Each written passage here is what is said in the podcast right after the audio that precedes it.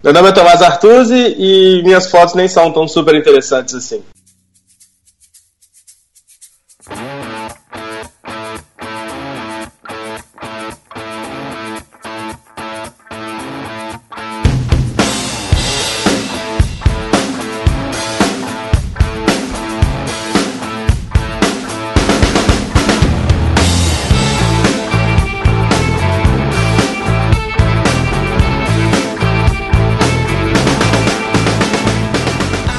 aí, galera, beleza? Estamos começando mais um Papo de Fotógrafo. Eu sou a Ana Cariani e eu já fui assinante da Super Interessante. Olha, isso quer dizer que. Não, não que você lia, né? Que pelo menos você tinha um não, eu material lia, eu de lia. pesquisa. Cara, eu fui assinante da Você S.A. É eu assinava Você é S.A. O que, que isso tem a ver comigo? E eu adorava aquilo. Mundo corporativo, tipo, não. Você ainda tem as revistas aí guardadas? Devo ter, devo ter algumas guardadas, sim. É, provavelmente tem alguma capa do Arthur aí Arthur. Uh, caralho. Eu vou fazer isso, é- isso várias vezes. É. é. isso é bem normal, relaxa. Por causa do sobrenome, né? Bom, na verdade Arthur... é que eu, eu, só vou saber se eu tenho capa dele se eu souber a partir desde quando ele faz, né? Mas isso é papo mais pra frente. eu sou Rafael Petroco e sim, eu sou um pato no Photoshop. Isto é uma piada interna. Vamos para as mensagens. Bom dia, majestade. Bom dia, Zazu. Eu lhe trago as notícias matinais. Vá falando. Parabéns pra você nesta data querida. E eu não vou cantar o resto, porque senão eu vou deixar as pessoas dormindo aí. Eu canto muito mal. Este é um episódio, não podemos dizer que é um episódio de comemoração de seis anos, porque esquecemos que hoje ia ser publicado este episódio e que hoje era aniversário. Hã? Você falou seis. Seis? Você falou seis? É Ou porque eu... nós somos em dois. Duas vezes três, seis. boa, boa. Três pra cada um. Entendeu? Tudo assim, tudo funciona. As pessoas ah, no começo perguntavam muito se nós éramos casados, né? É. Oficialmente não, mas quase, porque é, é mais ou menos como um casamento. A gente briga e esquece a data de comemoração de aniversário. Ó não, na verdade, a data a gente não esquece. A gente esquece de preparar coisas especiais para essa data. Não, na verdade eu vou explicar. Na é verdade, o famoso como... eu lembro da data, mas esqueci do presente. É, mais ou menos, né? Vim aqui só para comer. Bom, enfim, a gente depois vai falar sobre nos próximos dias aí vai acontecer uma outra coisa que é tão importante quanto o aniversário deste programa, e aí a gente combina que vai preparar algo especial para vocês. Combinado? Pode ser, Ana? Pode. Tá, então depois a gente conta. É, vou falar antes de falar os, os patrocinadores desse episódio. Eu só queria lembrá-los que agora a Ana tem um quadro novo no canal do YouTube. Até que fim, né? É, vamos ver até quando, porque você publicou o primeiro vídeo, vamos ver quando é que vai sair o outro. Não, a gente não Você sabe que o André perguntou para mim ontem, e qual, qual vai ser a periodicidade dos seus vídeos? Eu falei, André, calma, não se empolga, é. tá? Tem outras coisas para fazer, papo de fotógrafo não é só vídeo, é muito mais coisa. Então a gente, por enquanto, deixa a periodicidade maior. Não vamos deixar os, os nossos ouvintes e telespectadores muito fervorosos, e aí eu não consigo cumprir com o que eu prometo, eu me lasco depois. Então, relaxa. Então, então conta pra galera aí qual que vai ser o, o objeto de estudo do seu quadro. O objeto, ó, falando em quadro, né?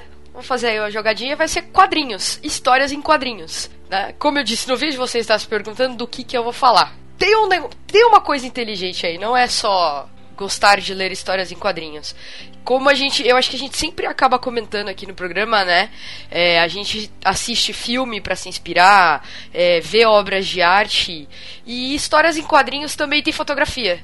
Né? Ali o que está desenhado dentro daquele quadradinho é uma fotografia. E eu acho que pode trazer muito muito conteúdo pode ser uma forma de estudo ler histórias em quadrinhos. Então é isso que eu vou trazer. É sobre isso que eu vou falar. Ou seja, ela quer unir o útil ao agradável. Ela Exatamente, não queria estudar né? e foi ler quadrinhos e Vamos ler falar... quadrinho!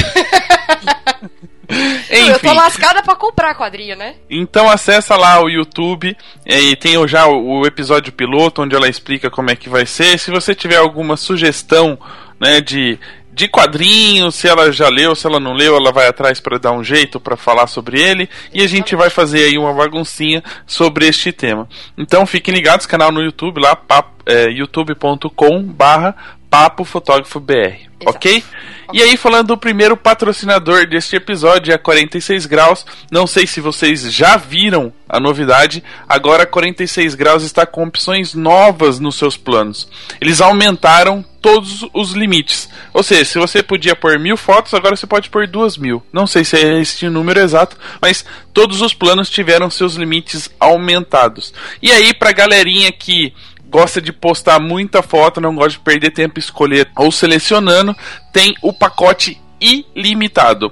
Não tem limite nenhum para você por foto, tanto no site quanto no seu blog. E aí a outra grande novidade é para quem está começando a carreira, que é o plano portfólio, que é baratinho e te dá a oportunidade de ter um domínio próprio e ganhar muito mais visibilidade com os recursos da 46 graus. Então, você que está querendo começar a se profissionalizar, não perca tempo. Para saber mais detalhes, é só acessar www.46graus.com e encontrar as novidades dos novos planos. É isso aí. E o busquefotógrafo.com.br, que é o primeiro e maior site de busca segmentado de fotógrafos profissionais do Brasil.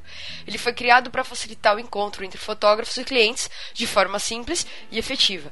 Mais de 10 mil fotógrafos brasileiros já fazem parte dessa comunidade. Visita o site, cria sua conta básica gratuita e em breve mais novidades e mais serviços para os fotógrafos. Busquefotógrafo.com.br, onde fotógrafos e clientes se encontram. E, e o último recadinho antes da gente ir para o bate-papo de hoje que tá bem legal, porque a hora que você começar a ver o que ele faz com as capas é incrível. Mas antes de falar, é, a gente queria lembrá-los que tem um papo do bem rolando, um plantão, né? De última Isso. hora, assim, a gente é, ficou sabendo de uma história e aí quis fazer parte disso, quis ajudar e a gente está com o Papo do Bem no ar. Se você acompanha a gente no iTunes, o episódio já está lá, ou se você entrar no site, você vai ver, tem um post chamado Uma Câmera para Noilton. O Noilton é um, é um radialista lá no Nordeste que ele fotografava algumas famílias é, carentes ali para ajudá-las e sua câmera parou de funcionar e agora alguns fotógrafos estão se mobilizando para dar uma câmera nova para o Elton. Se você entrar no site tem todas as informações lá, como é que você pode ajudar, o, o site Vaquinha que, que foi construído, com, criaram um post lá, um espaço para poder é, arrecadar a verba para comprar a câmera. Então fiquem ligados, façam parte novamente dessa ajuda que o Papo de Fotógrafo está apoiando. O Papo do Bem, uma câmera para o Noilton. Belezinha? Belezinha? Vamos pro bate-papo? Vamos. Então bora. Bora. Uau, uau, uau.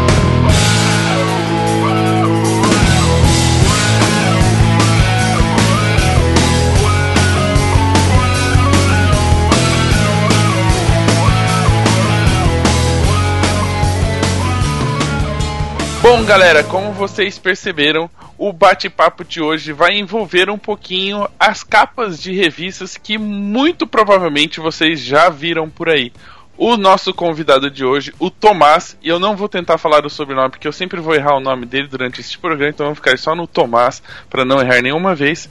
O Tomás foi, apresentou uma palestra no Photoshop Conference, mostrou o trabalho dele e a gente achou super interessante trazer ele aqui pro programa para falar um pouquinho dos bastidores das grandes capas das revistas.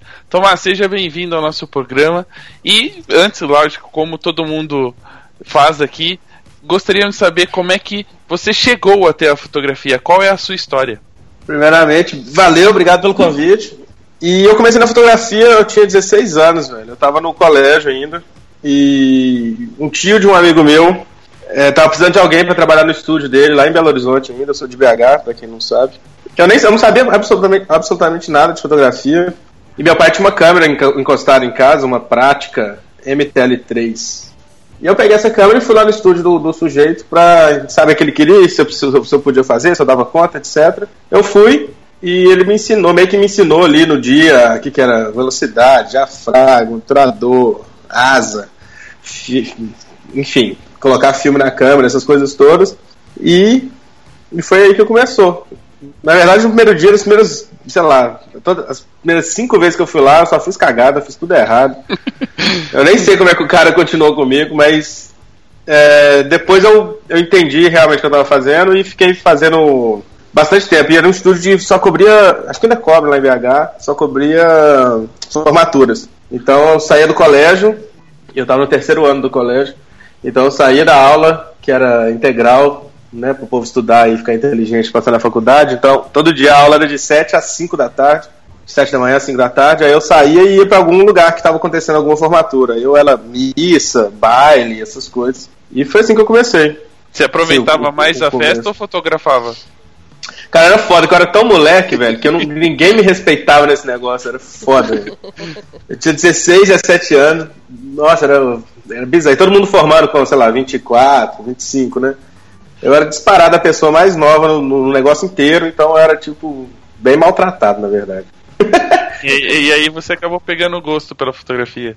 Sim, aí começou, aí começou uma onda do digital chegar com mais força, com, com as câmeras melhores um pouco, aí foi a primeira, eh, sei lá, 10D, depois veio a 20D da, da, da, Canon. E eu fui um dos primeiros a comprar uma digital lá em BH. Eu tinha uma. Eu comprei uma Nikon. Eu era Nikon. No, então eu comecei com essa câmera do meu pai, eu comprei uma Nikon boa de filme, toda automática, toda animal, muito boa. Aí eu já tava na Nikon, eu comprei uma Nikon digital. E aí foi foda, que eu, aí, aí deu um nó na minha cabeça, bicho, que eu não entendia absolutamente nada. Assim, white balas, que porra era essa? eu, ficando, eu ficando loucão, não entendia absolutamente nada, não tinha referência também, não tinha para quem perguntar, assim, pessoalmente. Não tinha muita coisa na internet ainda também. Então eu dei uma penada ali no começo. E, mas com o digital, o legal foi que eu comecei a ver minhas fotos, né? Porque antes, com o filme, o que, que eu fazia? Eu fotografava, a gente chegava nos eventos, qualquer coisa, eles entregavam um saquinho pra gente com, sei lá, 20 filmes. E a gente fotografava, colocava os filmes de volta no saquinho, entregava o saquinho e, sei lá, nunca mais via foto. Então eu não via muitas coisas que eu fazia nos primeiros dois anos, assim. E aí, com o digital, eu comecei a ver minhas fotos, eu comecei a empolgar e aí usar flash fora da câmera, foi que foi tomando um gostinho e eu fui empolgando realmente com a parada e, e comecei a fazer coisas um pouco mais criativas. Aí nisso eu saí desse lugar, porque eu não aguentava mais fotografar à noite, morrendo do coração. E eu fui procurar a vaga em estúdio. E eu fui ser assistente num estúdio lá em, lá em BH, que chama Mineral Image. E os caras fazem publicidade, moda, e eram umas produções legais, umas fotos bastante pós-produção umas coisas que me, agra me, me agradaram. E eu enchi o saco deles lá até eu conseguir trabalhar com eles. E fiquei lá um tempo. Só que eu não ganhava muito dinheiro lá. Quer dizer, quase nada, na verdade. E aí, oh, então, isso não consegui... mudou hoje em dia. É, se não continua, continua falido. Mas como assistente é muito foda ganhar grana. Né? Você tem que ser um assistente de um, de um cara muito bom e você tem que ser muito bom, enfim. E, e aí eu fotografava casamento no fim de semana com outra fotógrafa lá de BH, vocês devem conhecer, chama Márcia Charnizon. Não, imagina, nunca ninguém ouviu falar nela. É, é, ela, ela, é foda. E aí.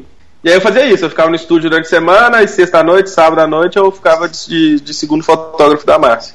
Pra eu, pra eu levantar minha grana, pra, enfim, viver, né? Então isso foi bem o começo ali em BH e eu fiquei fazendo isso bastante tempo, assim, fiquei bastante tempo no estúdio assistente lá, carregando coisa, pintando fundo infinito, só, só só, só furada. assistente, assistente mesmo, né? Assistente é, é. pedreiro, é. assistente pintor, assistente O assistente que nunca pintou um fundo infinito não é um assistente. Nossa, eu pintava ali uma vez, sei lá, duas, uma, duas vezes por semana. É muito ruim. Eu é, conheço é, um cara que usava o fundo infinito dele de pista de skate. Você imagina o coitado do, do assistente dele. Vai, vai que o assistente dele é skatista também, né? Mas era ele também. que tinha que pintar, porra. Ah, era só pegar o skate, pôr um, um pincel aí embaixo e é, deslizar com o skate. Vai embora, é, dá certo também. Bom, a gente viu que no começo da carreira você acabou fazendo mais ou menos o processo inverso que as pessoas é, ultimamente têm feito, né? É, normalmente, pelo menos das pessoas que a gente conhece, eles saem da fotografia de estilo, moda, estúdio e estão migrando para fotografia social, que hoje é um grande mercado. Na sua época, Sim. você acabou fazendo o contrário. Você acabou saindo do social, que era de formatura, e, e em teoria, como segundo fotógrafo da Márcia, e acabou migrando pro estilo. Foi uma opção sua mesmo, porque você gostava mais de produzir isso, ou foi algo que você acabou, acabou acontecendo naturalmente? Cara, é muito engraçado porque, assim, essa, essa parte do social, a parte. Como é que eu vou falar, assim? O de formatura ele era uma coisa muito mecânica, era muito automático, entendeu? É, é, volume enorme, então não, não, não dava para fazer. Não dá para ser muito diferente, você não consegue inventar muita coisa, entendeu? Porque na época da formatura ali eu, eu fotografava, na, nas épocas de que tinha os picos, né? Que era junho, setembro tinha muito também, que o povo formou no meio do ano, enfim. É, eu fotografava, velho, muitas vezes por mês, sei lá. No mês eu fazia uns, uns 40, 50 eventos. Era é muito louco. Tipo, aí você, você vira pastelaria, entendeu? Você não consegue. não consegue criar mais. Você já tá ali no automático, fazendo um negócio igual todo dia. Você, aí, pô, aí perde, perde o tesão, né? Aí perde um pouco do propósito ali de. Pô, grana por grana você ganha de algum outro jeito na vida também. Então, se eu fotografar, vou fazer umas coisas legais, mais bonitas, mais, mais pensadas. Mas... Que é o caso já de casamento, que eu, já era mais na massa ali, já era, eram poucos casamentos, casamento de gente com muita grana, então era tudo bonito então ali dava, dava para dar uma pirada e fazer foto bem legal. Mas na questão da formatura ali não, não, não, não me pegava não. Como, como criação, como estar satisfeito ali. Era bom porque era moleque, ganhava uma grana ali, que, que eu não esperava ganhar com aquela idade, então ficava de boa, mas não era muito bom não. E aí eu, comecei a testar essas coisas quando, entrou a digital, comecei a fazer um monte de, de teste, a ver umas fotos malucas na internet. Flickr, né? Todo mundo usava Flickr. Havia umas fotos no Flickr e falava assim, pô, como é que esse cara fez isso? Aí eu começava a pensar tal, eu tentava, aí ficava tudo ruim, tudo errado. Mas aí eu insisti um pouquinho e funcionou, sacou? Aí começou a sair umas fotos legais, eu comecei a entender mais, é, flash fora da câmera, e aí eu fui empolgando e eu estava na faculdade ao mesmo tempo, né? Então, aí, esse povo da Mineral, do estúdio que eu trabalhei primeiro, eles foram dar uma palestra lá na, na, na faculdade, na PUC. E eu falei, porra, velho, que doido isso aí, velho. Né? Tem como fazer isso, né? Tipo, existe, né? Aqui, nem né, BH. Pô, dá pra, dá pra conseguir, então. E aí eu fui lá e, e realmente, na cara de pau, mandei e-mail. Eu falei assim, ó, oh, eu quero ir um dia numa foto, pode? Eles deixaram. Eu fui, eu pedi de novo, fui em outro, fui em outro. Aí um dia eles me convidaram para trabalhar lá, fixo. Aí eu falei, pô, legal. Aí fiquei. Burro eles, né? Podia ter deixado você ficar mandando e-mail, você ia lá de graça e eles pediam é, pra você ficar. É tipo isso. Eu pensei em fazer isso agora, uma coisa parecida que, sei lá, tem, tem uns dois meses, tem uns dois meses eu pus um anúncio no Facebook que eu tava precisando de assistente. E eu pus, tipo, gente, preciso de assistente, quem quiser me manda um e-mail, um inbox, sei lá. E muita gente compartilhou esse negócio no Facebook e viralizou, né? O negócio virou uma loucura. Eu recebi quase 800 e-mails. Eu podia ter feito isso, né? Com cada um eu fazer um dia de teste grátis e eu ficar o resto da vida sem pagar assistente. Chega aí, vamos fazer um teste amanhã. Não, é bacana. E falando ainda um pouquinho da sua história, como é que, quando é que surgiu a ideia de ir para fora, ir para os Estados Unidos, foi ou para Europa, né? Você foi para os dois lugares. É foi uma escolha, foi você decidiu não, eu tenho que ir ou apareceu o convite e você acabou aproveitando a oportunidade? Fica bonito quando a gente fala assim, né? Fala um pouco mais da sua história, parece que a gente é importante. Fala da sua história. Não, então, pra, a primeira, vez que eu fui para fora, eu fui, eu fui morar na Irlanda, né? Todo brasileiro vai. Mas foi, foi à toa, não, não tinha nada é, premeditado assim que eu com a foto, não. Eu já fotografava, já tinha alguns anos, bons anos, uns seis anos, cinco, sei lá. E aí eu, eu fui pra Irlanda passar um tempo, passar um ano depois da faculdade. Eu formei, eu tinha juntado um dinheirinho, falei, ah, vou pra Irlanda. Aí fui, cheguei lá, só que eu ia ter que trabalhar lá, porque enfim, ah, porque aqui você não trabalhava. Aqui você, não trabalhava, né?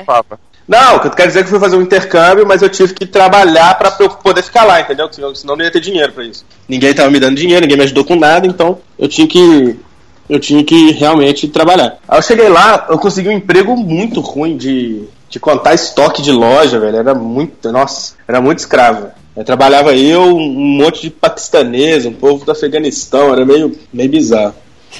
E aí eu um amigo meu tava lá comigo também, e ele tava procurando emprego, ele é designer e tal. E o, o, o, o governo tem um site lá que você. Que, de, de, oferecer emprego, né? E a gente pode procurar. E tinha uma seção lá meio de artes, aí era pra design, essas coisas. E ele tava procurando emprego para ele e tinha um lá, um de assistente de estúdio. Eu falei, porra, vou mandar pra esse negócio, né? Aí mandei, rolou, e eu fui lá conversar com o cara, com o dono do estúdio. E a princípio era pra, ele precisava de alguém duas vezes por semana lá para poder ajudar ele a tirar foto e ele ia ficar tratando os outros dias. Só que ele viu meu sitezinho na época e perguntou se era tudo meu, se eu tinha tratado tudo. Eu falei que sim. Aí ele pediu fazer um teste comigo lá, pediu pra eu tratar umas fotos. Eu tratei e aí ele me ofereceu um emprego full time, todo dia, o dia inteiro, pra... porque eu ia conseguir ajudar ele bastante. Aí foi o achado, né? Porque aí ficou lindo a minha vida. Eu ficava lá, de Ou boa, seja, ganhava tipo, mais ser... do que o povo de, de McDonald's e, e, e trabalhei é. bem no lugar. Você foi lá para tirar umas férias e foi para ficou trabalhando, é isso? É, acabou que eu trabalhei mais do que aqui, na verdade.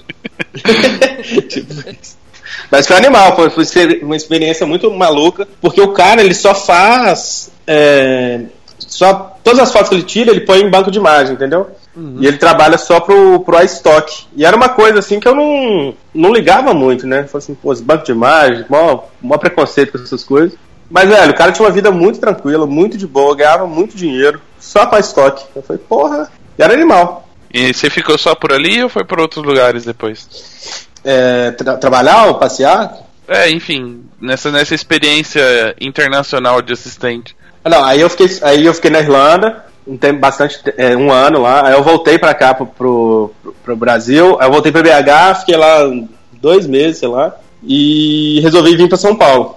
É para São, nesse São Paulo eu vim porque eu passei naquele. fui selecionado no curso Abril de jornalismo. E. Você sabe o que é o curso Abril de jornalismo? Faz Sim. sentido para todo mundo? Uhum. Tá. Ah, é, mas a gente não tem a menor ideia. É, e se aí, tiver eu... algum ouvinte que não souber, digita aí no Google, né?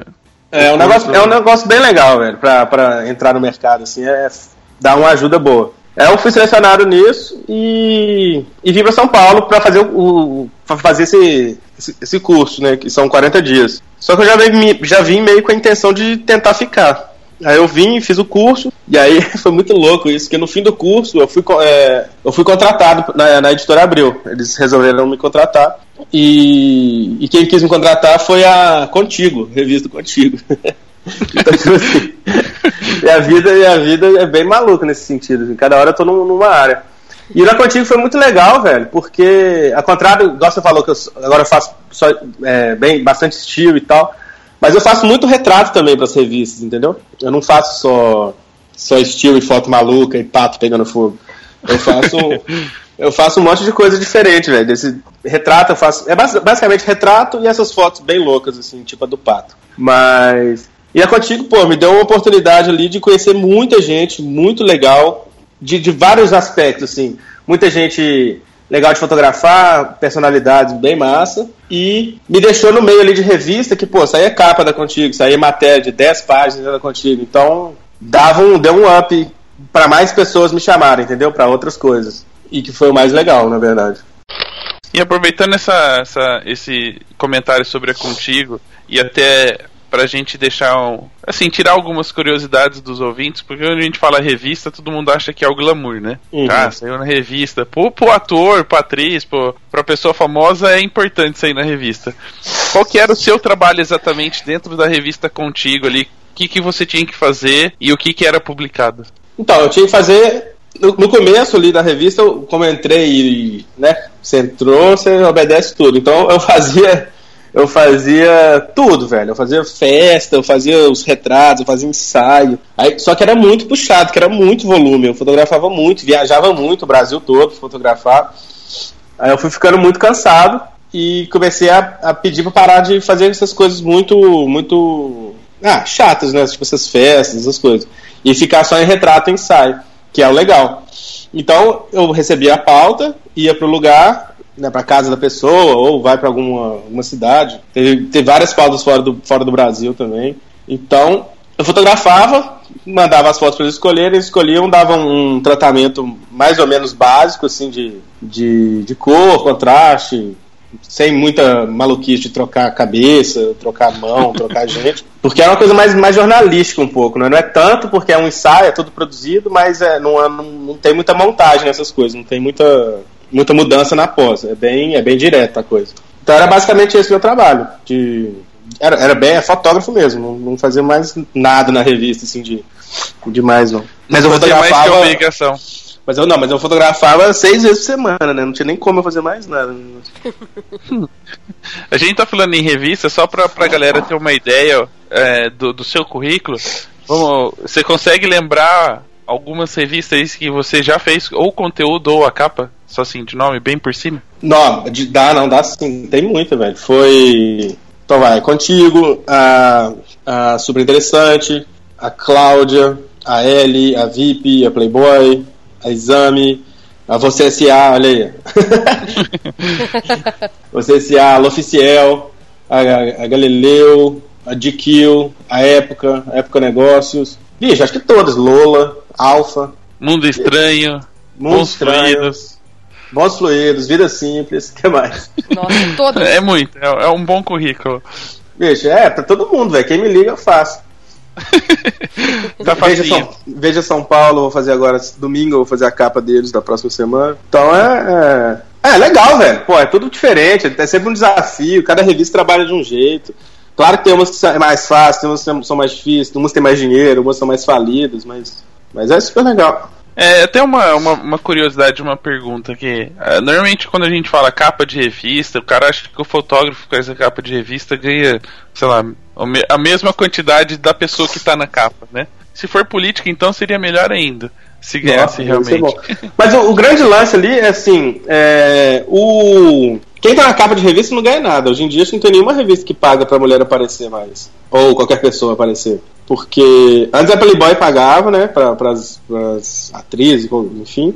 Mas hoje em dia, acho que nenhuma paga pra ninguém sair, sacou? Por exemplo, capa de contigo, ninguém recebe nada.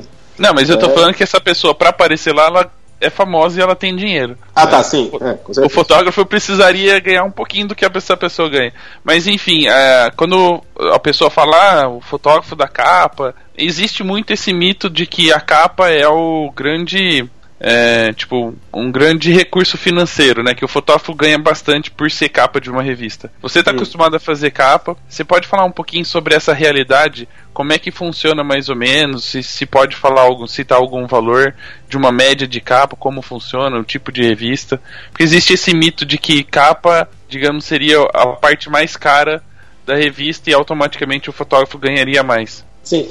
O, varia, varia bem de, de revista para revista, tem dossiê, né, tem especial de, de revista, às vezes não é a revista, a revista em si, mas acho que revista que realmente a capa é muita, muito dinheiro ainda é, seria, sei lá, Vogue, L entendeu? Porque aí contrata lá o Bob, alguém, o, alguém do, das lendas, né, do, do, da galera realmente grande, e aí gasta o dinheiro da revista inteira para fazer a capa, e o resto tem que dividir para o resto da galera, né? Mas o. Inclusive, foi como eu falei lá no, no Photoshop Conference, a, o mercado revista tá, tá, tá meio. tá sofrendo muito esse, esse, esse último ano e agora, né? Então o bordeirão de todas as revistas, ou tá ficando do jeito que está, sim, abaixando um pouco, ou as revistas estão simplesmente fechando, entendeu? Muita revista da Abril mesmo, eu acho que quando eu tava lá ainda, 2014, 2013 eu tava lá ainda. Pô, Abril tinha 57 revistas, 57 títulos. Eu acho que agora tem 30, sei lá, 30, 30 alguma coisa. Eles venderam um monte, um monte fechou.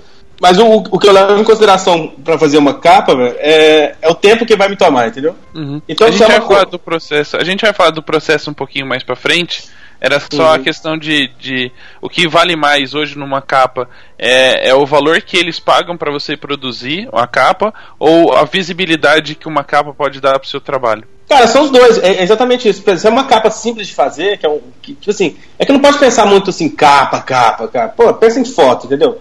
Porque a foto que eu faço pra capa é, é, é a mesma foto que eu faço pra dentro da revista. Eu não, eu não, eu não me esforço mais na capa ou, ou dentro da capa, ou dentro da revista. Eu faço com o mesmo, com o mesmo sei lá, com o mesmo carinho, sacou? Então, o que, eu, o que eu levo realmente em consideração é o tempo. Então, se eu, se eu levar no, em consideração o tempo que eu, que, eu, que eu demoro e gasto, aí é legal. Mas se eu considerar que antigamente era 20 mil reais uma capa, aí é, é ruim, entendeu? é melhor você nem Mas, pensar nisso. Aí você não pode pensar nisso. Mas se você pensar na visibilidade que te dá, é bem legal, porque é isso, sacou? por exemplo, eu só fui pro, pro Photoshop Conference por causa disso, eu acho.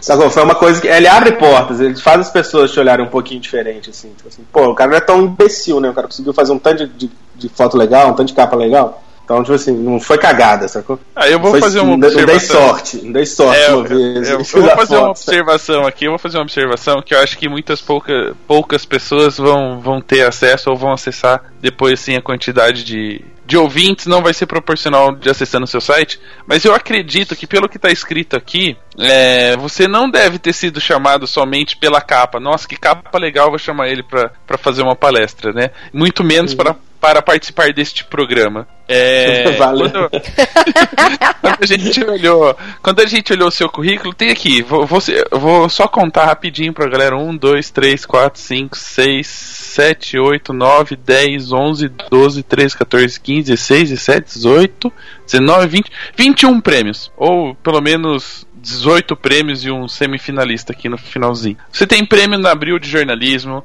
Society for News Design, tem terceiro lugar em concurso internacional em Moscou, menção honrosa como é que é você falar que só tá por causa das capas? Tem vários prêmios e até queria aproveitar um pouquinho essa, essa citação do, dos prêmios e falar para você, para os fotógrafos hoje prêmio em fotografia de casamento é, é muito valioso para pôr o nome dele no mercado entre os fotógrafos, alguns uhum. é, até com clientes. Mas para você o reconhecimento desses prêmios, o que vale para você? Se vale para o trabalho? Se é uma coisa mais é, para você? Como é que funciona no mundo publicitário? Cara, é muito, é muito, é muito legal assim, que é um reconhecimento, sacou? Porque o, a revista, como é que eu falo assim? Pô, você entrega uma capa lindona lá. É raro alguém depois vir, assim, alguém que você entregou, tipo, o cliente virar para você depois, igual no casamento, lá que a noiva te manda um, uma cesta com a carta, fala que você fez o melhor dia da vida dela, o melhor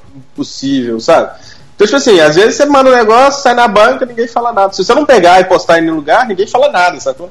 Aí você assim, não, e se você né? encostar, o que você vai falar, nossa, que capa bonita, o cara vai falar, ah, tá bom, é, né? Tipo, nem sabe que foi você que fotografou. tipo isso, exa exatamente. Então esses prêmios são legais, assim, como um termômetro, sacou? para saber se, se a gente está fazendo a coisa direito, se, se o que a gente faz aqui impre, também impressiona o resto, impressiona fora. Então tem alguns prêmios aí que eu, que eu, que eu gosto muito de, de, de tipo assim, gosto muito de ter ganhado. Você citou o, o, semifinalista ali. Pô, esse foi um dos que eu mais gosto. Esse, o primeiro lá, né? Semifinalista no Hasselblad Masters. Porque, velho, esse Hasselblad Masters, ele é um concurso muito grande, ele é bizarro de grande. E eu fiz umas fotos que eu fiz umas fotos à toa lá no estúdio que eu trabalhava ainda no Mineral. E eu mandei, e velho, eu fui semifinalista. Eu fiz com na época tinha umas 40D, eh, sei lá o que, que era. E é um concurso que é, o normal é só entrar quem tem Hasselblad, sacou? É. Então eu cheguei na semifinal de um concurso mundial, tipo como as fotos que eu fiz no, no, quintal. Os caras não olharam o exif da tua câmera, né? É tipo isso. Tem no meu site aí, se, se você entrar, eh, vai no Personal work e tem um que chama Wet. Foi essas fotos, isso era 2000, 2009, na verdade, né? Eu fiz a foto em 2009 e mandei em 2010. Então, é, é, é, é, um termômetro, é bem legal, assim, quando, quando a gente recebe uns prêmios e te faz, te faz continuar, assim, né? Fazer, pô, então é isso mesmo, tô, tô, tá certo, vamos continuar. E teve, aí... outro, teve outro que foi muito legal aí, que foi o Prêmio Abril de Jornalismo Melhor Retrato do Ano, sacou? Pô, eu tava na contigo, eu fazia retrato, foto do povo o dia inteiro, todo mundo, um milhão de pessoas. E aí eu. Teve um dia, em setembro de 2013, era, era agosto ainda. Agosto de 2013 me mandaram uma pauta. Tomás, é, dê uma foto domingo pra você, pra você fazer. Eu falei, porra, né? Domingo, velho. Já começou aí, né? Esse povo não Caralho, tem que fazer véio. domingo? É, porque domingo eu tenho que trabalhar, eu tenho que ir na segunda normal, terça, quarta, enfim, né? Eu falei, é, pô, domingo. Né, não tem, não tem como marcar na segunda, o povo não. Aí eu tinha uma passagem marcada pra BH, na sexta, eu ia pra BH visitar lá o povo minha mãe, meu pai.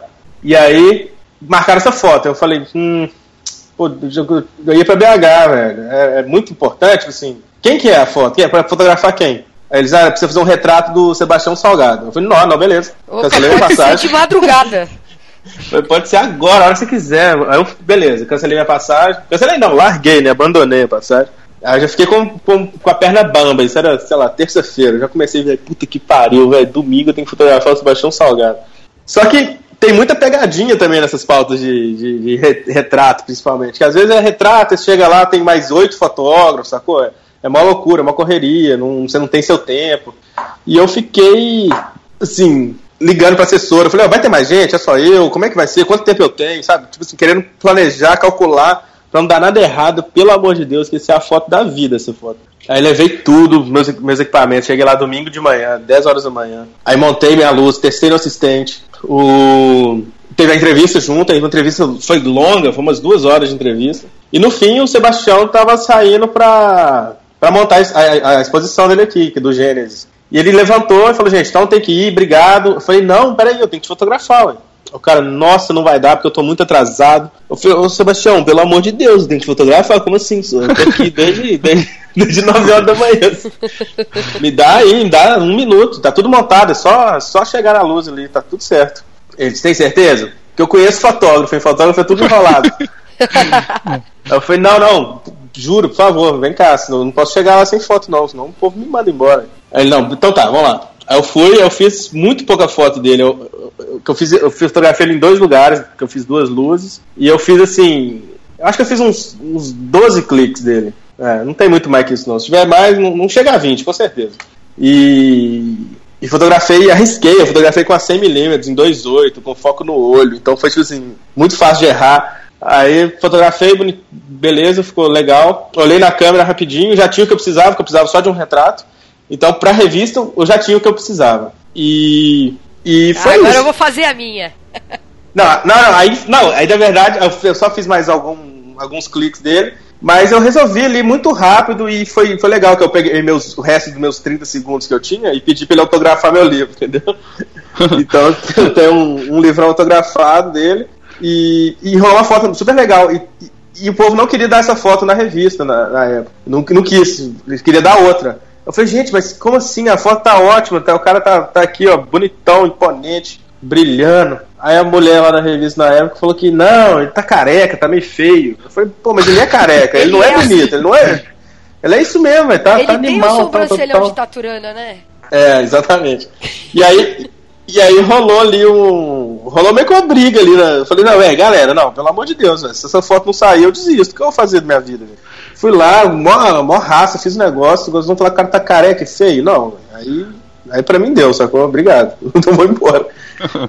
Aí, enfim, aí, aí brigamos lá, a foto saiu, essa é uma página simples dela, só a foto inteira. E no ano seguinte, 2014, ela foi indicada como melhor retrato do ano e ganhou, sacou? Aí eu tava lá, sei lá, concorrendo com o Bob, sacou? Aí viu? Era Agora a, a per... é. Aí a pergunta que não quer, quer escalar, e eu. Daí você pode responder se, se, o que você acha. Ela ganhou pela qualidade da fotografia ou ela ganhou pelo nome da fotografia? Caçador de imagens? é, é, não, o nome... De, de, por ser o Sebastião Salgado. Ah, tá.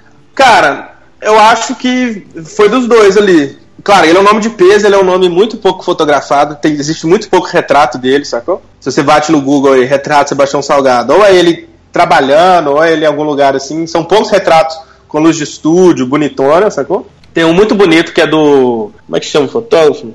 É Jairo Goldfluss. Ele tem um retrato de Sebastião Salgado muito bonito, muito legal. Tem outro de Salgado que eu não sei de quem que é, que é um que ele usa bastante. E, cara, você põe no Google aí é esses três, é. O, o Jairo, esse outro tal e o meu, sacou? E um deles é o, né? Tá, é o da capa do livro dele. E um deles. Qual, qual capa do livro dele? O do. É a é biografia dele? Nossa, me deu um branco no, no, nome do livro dele agora. Qual livro? O, o último aí, o Gênesis? Não, a. É biografia, né? Biografia. Esqueci o nome. Então, mas biografia. Ele tem poucos, ele tem poucos retratos, entendeu? Realmente. Ah, tá, sei. Mas tá vendo que esse, esse da, da biografia dele não é. Parece que foi uma, um lugar que colocaram uma luz. É lindo também, tá bonita, bem iluminada. É uma colorida, é? né? É, é, uma colorida. E a do Jairo é uma que ele tá bem. Ó, se você bater biografia Sebastião Salgado, até a primeira, que é ele com esse dedo aqui na, na, na meio que do lado do olho. Tentando, é Aí, tipo, pô... tipo ciclope? Isso, tipo ciclope. Aí tem, a, tem uma que ele com a câmera, tem outra, tem a do livro dele, tem ele com a, com a Lélia e tem uma preta e branca, que é só o rosto dele. E essa é do Jairo. Essa foto é bonita, eu gosto muito dela. Que é a luz bem no, que, no, rosto. Bem no, no, pico aí. E o resto, tá vendo? Não tem muito retrato, retrato com luz, com luz feita, com luz bonitinha. É mais trabalho. É muito louco isso. E aí, Esse é, talvez é. tenha sido o, o trabalho de retrato mais importante para você. E aí, em que momento, mais ou menos, a gente começa a dizer que o, que o Tomás é o senhor das capas, né? Que ele começa a produzir capas para várias revistas. Aconteceu porque você já tinha feito alguma revista e, e, o trabalho foi melhorando ou foi aos poucos foi conquistando os diretores de arte? Bicho, é uma pergunta que você tem que fazer pros, pros caras, né? Não sei. Ah, velho, eu fiz, eu fiz uma, eu fiz alguns especiais, principalmente da, da Super, assim, a, antes de fazer realmente a, a revista a super, super interessante mesmo, principal, capa vermelha, né? Eu fiz alguns especiais, nas capas de especiais, que são um pouco menores e tal.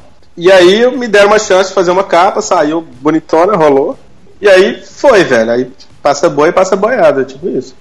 Mas deixa eu perguntar, é, eu, sei, eu sei que na, na, na Abril, é, meio que cada revista tem, tem sua equipe, né? Tudo funciona baseado num, num grupinho ali. Exatamente. É, como, é que é, como é que é o sistema para você, assim? Você tava na. Você, você ainda estava num núcleo, tipo, na Contigo, ou, as, ou você já tinha saído quando começou a aparecer essas capas? E como é que funciona o processo? Não, eu tava, eu tava, eu tava lá ainda.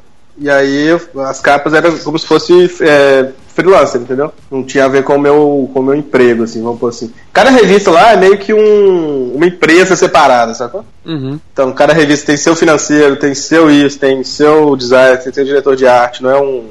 Então, você, você trabalhar para você, por exemplo, você começou a trabalhar para uma revista ali na, na Abril ou na Globo ou qualquer lugar, não necessariamente quer dizer que você tem chance de fazer coisas para as outras revistas, entendeu? Não é seria assim, mais boca a boca. Então, tipo, oh, fiz uma foto com o cara, ficou legal. Ou então, oh, fiz uma matéria com um tal ilustrador, ficou legal. Aí um dica pro outro, e aí vai indo, mas não tem muito. Tem muito receita, não. Tipo, é Você lembra qual que foi sua primeira capa? Da vida? É. Cara, a primeira capa da vida, eu tava, eu morava em BH ainda, e eu fotografava pra uma revista de arquitetura que tem lá. Acho que tem ainda, não sei, tem muito tempo que eu não, não, não, não converso, não falo nada com ninguém. E chama Imobiliária, uma revista de arquitetura. E aí eu ficava fazendo lá umas arquiteturas, maluco. E eles tinham uma que eles faziam no norte de Minas. E aí pegava toda a região do norte de Minas lá, pegava os arquitetos mais fodas e faziam uma revista massa. E me mandaram pro. Me contrataram e mandaram pra, pro norte de Minas, lá em Montes Claros. E eu fiquei lá uma semana, mais ou menos, fotografando um monte de casa, loja, projeto daquilo, projeto disso. E, e beleza, voltei, entreguei as fotos. Só que eu não sabia que ia ser capa, não, entendeu? E aí eu entreguei as fotos, aí me, me pagaram. Aí eu tava passando, eu vi minha foto na capa da revista, assim, sabe? Eu falei assim, porra, que é isso, velho? Essa foto é minha. Me pagaram com uma capa e a última folha e era capa, né? É, tipo isso. Só que, só que eu falei, pô, que massa, né? Eu fiquei todo empolgado. Essa foi a primeira, a primeira, assim, mas a revista é muito pequena, então. Mas a primeira de revista grande foi uma da, da Época Negócios que foi a maior, assim, que já era nacional, um negócio grande, que foi muito louco, porque eu tava em BH tá ainda, e me ligaram daqui de São Paulo, da, da coisa, falando que tinha achado meu site, enfim, pra eu fazer, e tinha uma pauta para fazer lá em BH, se eu podia fazer. Eu falei, ah, beleza, posso, essa história é legal. E aí eu cheguei lá, era para fotografar o diretor de um banco, do banco BMG. Você já viu essa logomarca? Sim. Uhum. Foi um banco que, na, na época, 2012, 2011, sei lá, eles estavam. Eles patrocinavam, tipo assim, sei lá, 12 times da primeira divisão, sacou? De futebol, né? E aí, aí, tipo assim, a matéria era assim: eles falavam assim, ó, Tomás, então, você vai ter que fotografar lá, só que tenta fazer um negócio meio assim, um pouco. um pouco obscuro, sabe? Tipo. Que a gente ia falar meio assim, que o cara é o dono do futebol, sacou? Tipo, por que que ele. Por que, que, por que, que ele patrocina 12 times? Sei lá, será que ele não consegue desse jeito influenciar em nada os resultados, a arbitragem, qualquer merda? Aí eu falei, não, beleza, né? Bora. Tá, tá de boa. Aí eu fui pesquisar sobre o cara, eu esqueci o nome dele, acho que é Alexandre Guimarães. E eu pesquisei no, no Google, assim, Alexandre Guimarães. Velho, o cara é muito parecido com, com aquele Mr. Burns do Simpsons, sabe? Nossa. cara, ele é meio careca, assim, sabe? Eu falei, nossa. Caralho, e tem aquela, aquela foto clássica do Mr. Burns, né? Com a mãozinha na frente da cara, assim. Foto não, desenho, né? Uhum. Que ele na frente, com a mão na frente da cara, meio que olhando com o queixo para baixo e olhando como se fosse um pouco para cima, mas na direção do, do espectador, né?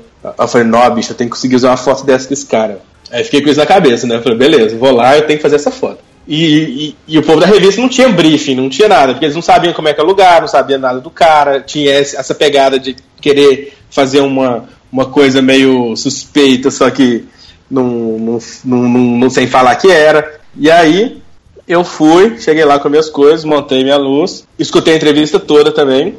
E aí, na, na verdade, ficou um pouco simples, porque eu, eu vi que, que, ele ficava sempre mexendo na mão, sabe? Quando tava falando, meio esfregando uma mão na outra, cruzando os dedos. Então, eu fui, Aí tinha aquele mesão, assim, de, de, de banco, né? De, de mármore, sei lá que era a mesa.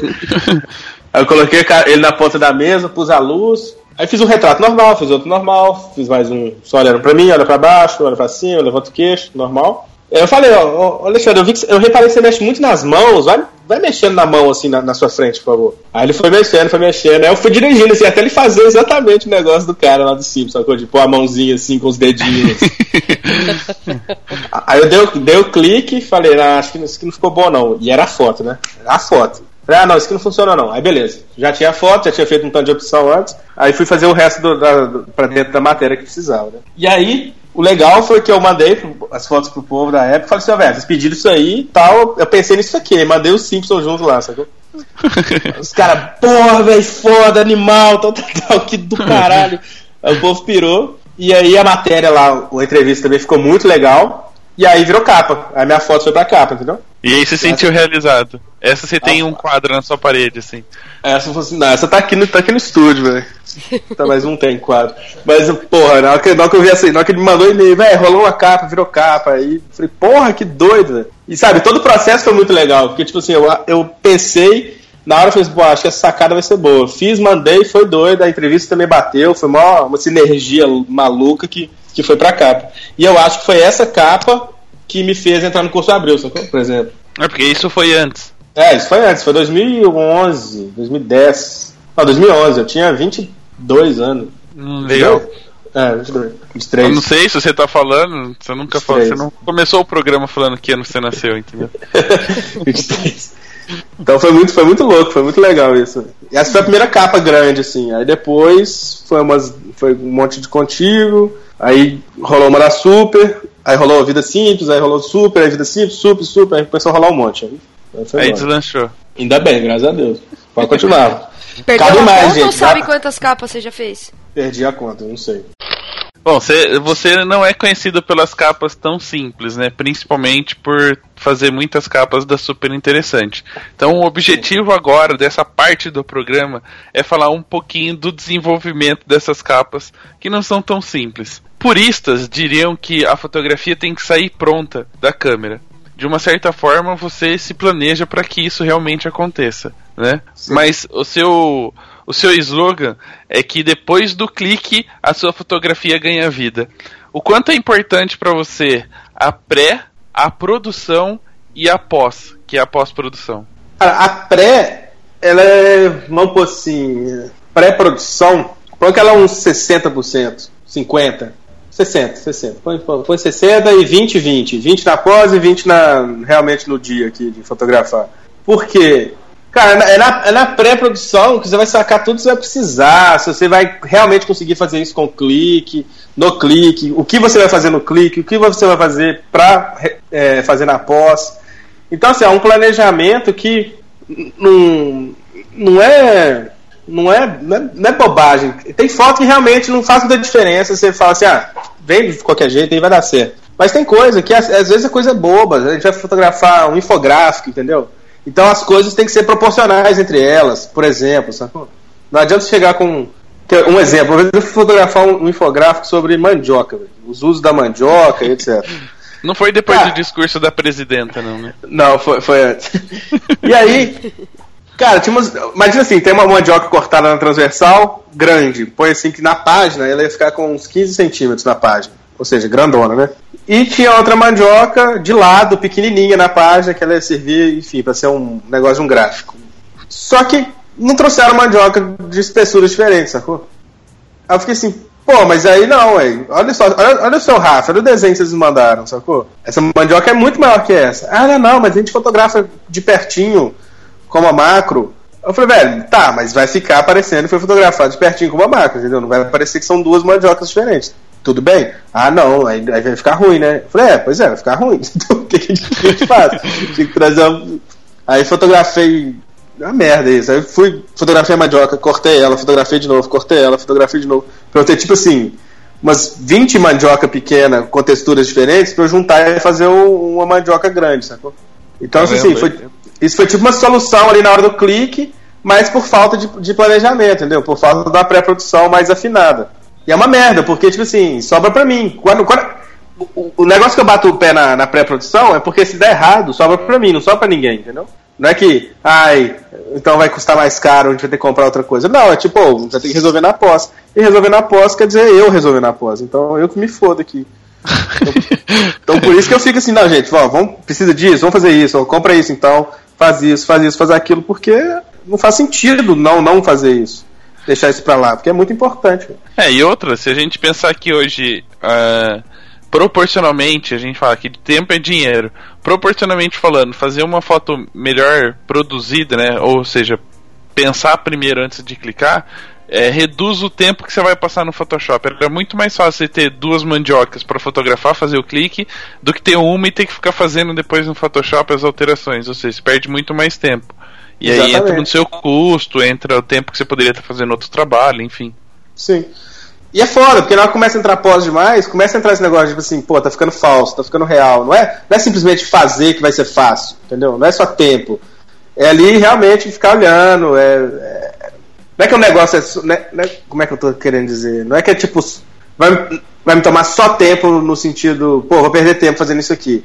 Vai me tomar fosfato da minha cabeça que potássio, você eu ia ficando estressado, sacou? Porque fala assim, pô, eu não fiz nada errado e eu, eu tô me fudendo aqui agora, sacou? Hum. Aí você vai ficando assim, ah, nem, nem, nem, mas enfim, rola. E não é que, não é, não é, é que é frescura, lógico que quando às vezes tem. Eu, eu, também entendo a galera, tem a hora que não tem como, não tem como, mas não existe duas mandiocas, vamos pôr assim, sacou? Não existe. Beleza, então, não existe. A única solução é fazer na pós? Então beleza, vamos fazer na pós, vamos sofrer, olha só. Mas, pô, se tem outro jeito, se dá para resolver no clique, se dá para resolver na, na pré, vão fazer, porque além de tudo que a gente planejou para fazer na pós, vai dar alguma coisa errada, vai ter um imprevisto que a gente vai ter que resolver mais coisa na pós. Então, vão deixar só o, o mínimo possível a mais na pós e, e vamos, vamos nessa. Então a gente faz muita foto louca aqui com coisa que não nem não seria o, como é que fala assim, muita gambiarra, né? A gente faz umas fotos com muita gambiarra que se alguém olhar, fala assim, que é isso, velho? É isso mesmo que você, é isso mesmo que você fez, é, é isso, é, isso, é, isso, mesmo que eu fiz. Mano. Uma curiosidade que eu, que eu tenho até aqui no itemzinho que eu ia perguntar pra você. A, a questão da criatividade. Ela se usa muita criatividade na concepção da, da ideia, né? Às vezes da, da pauta.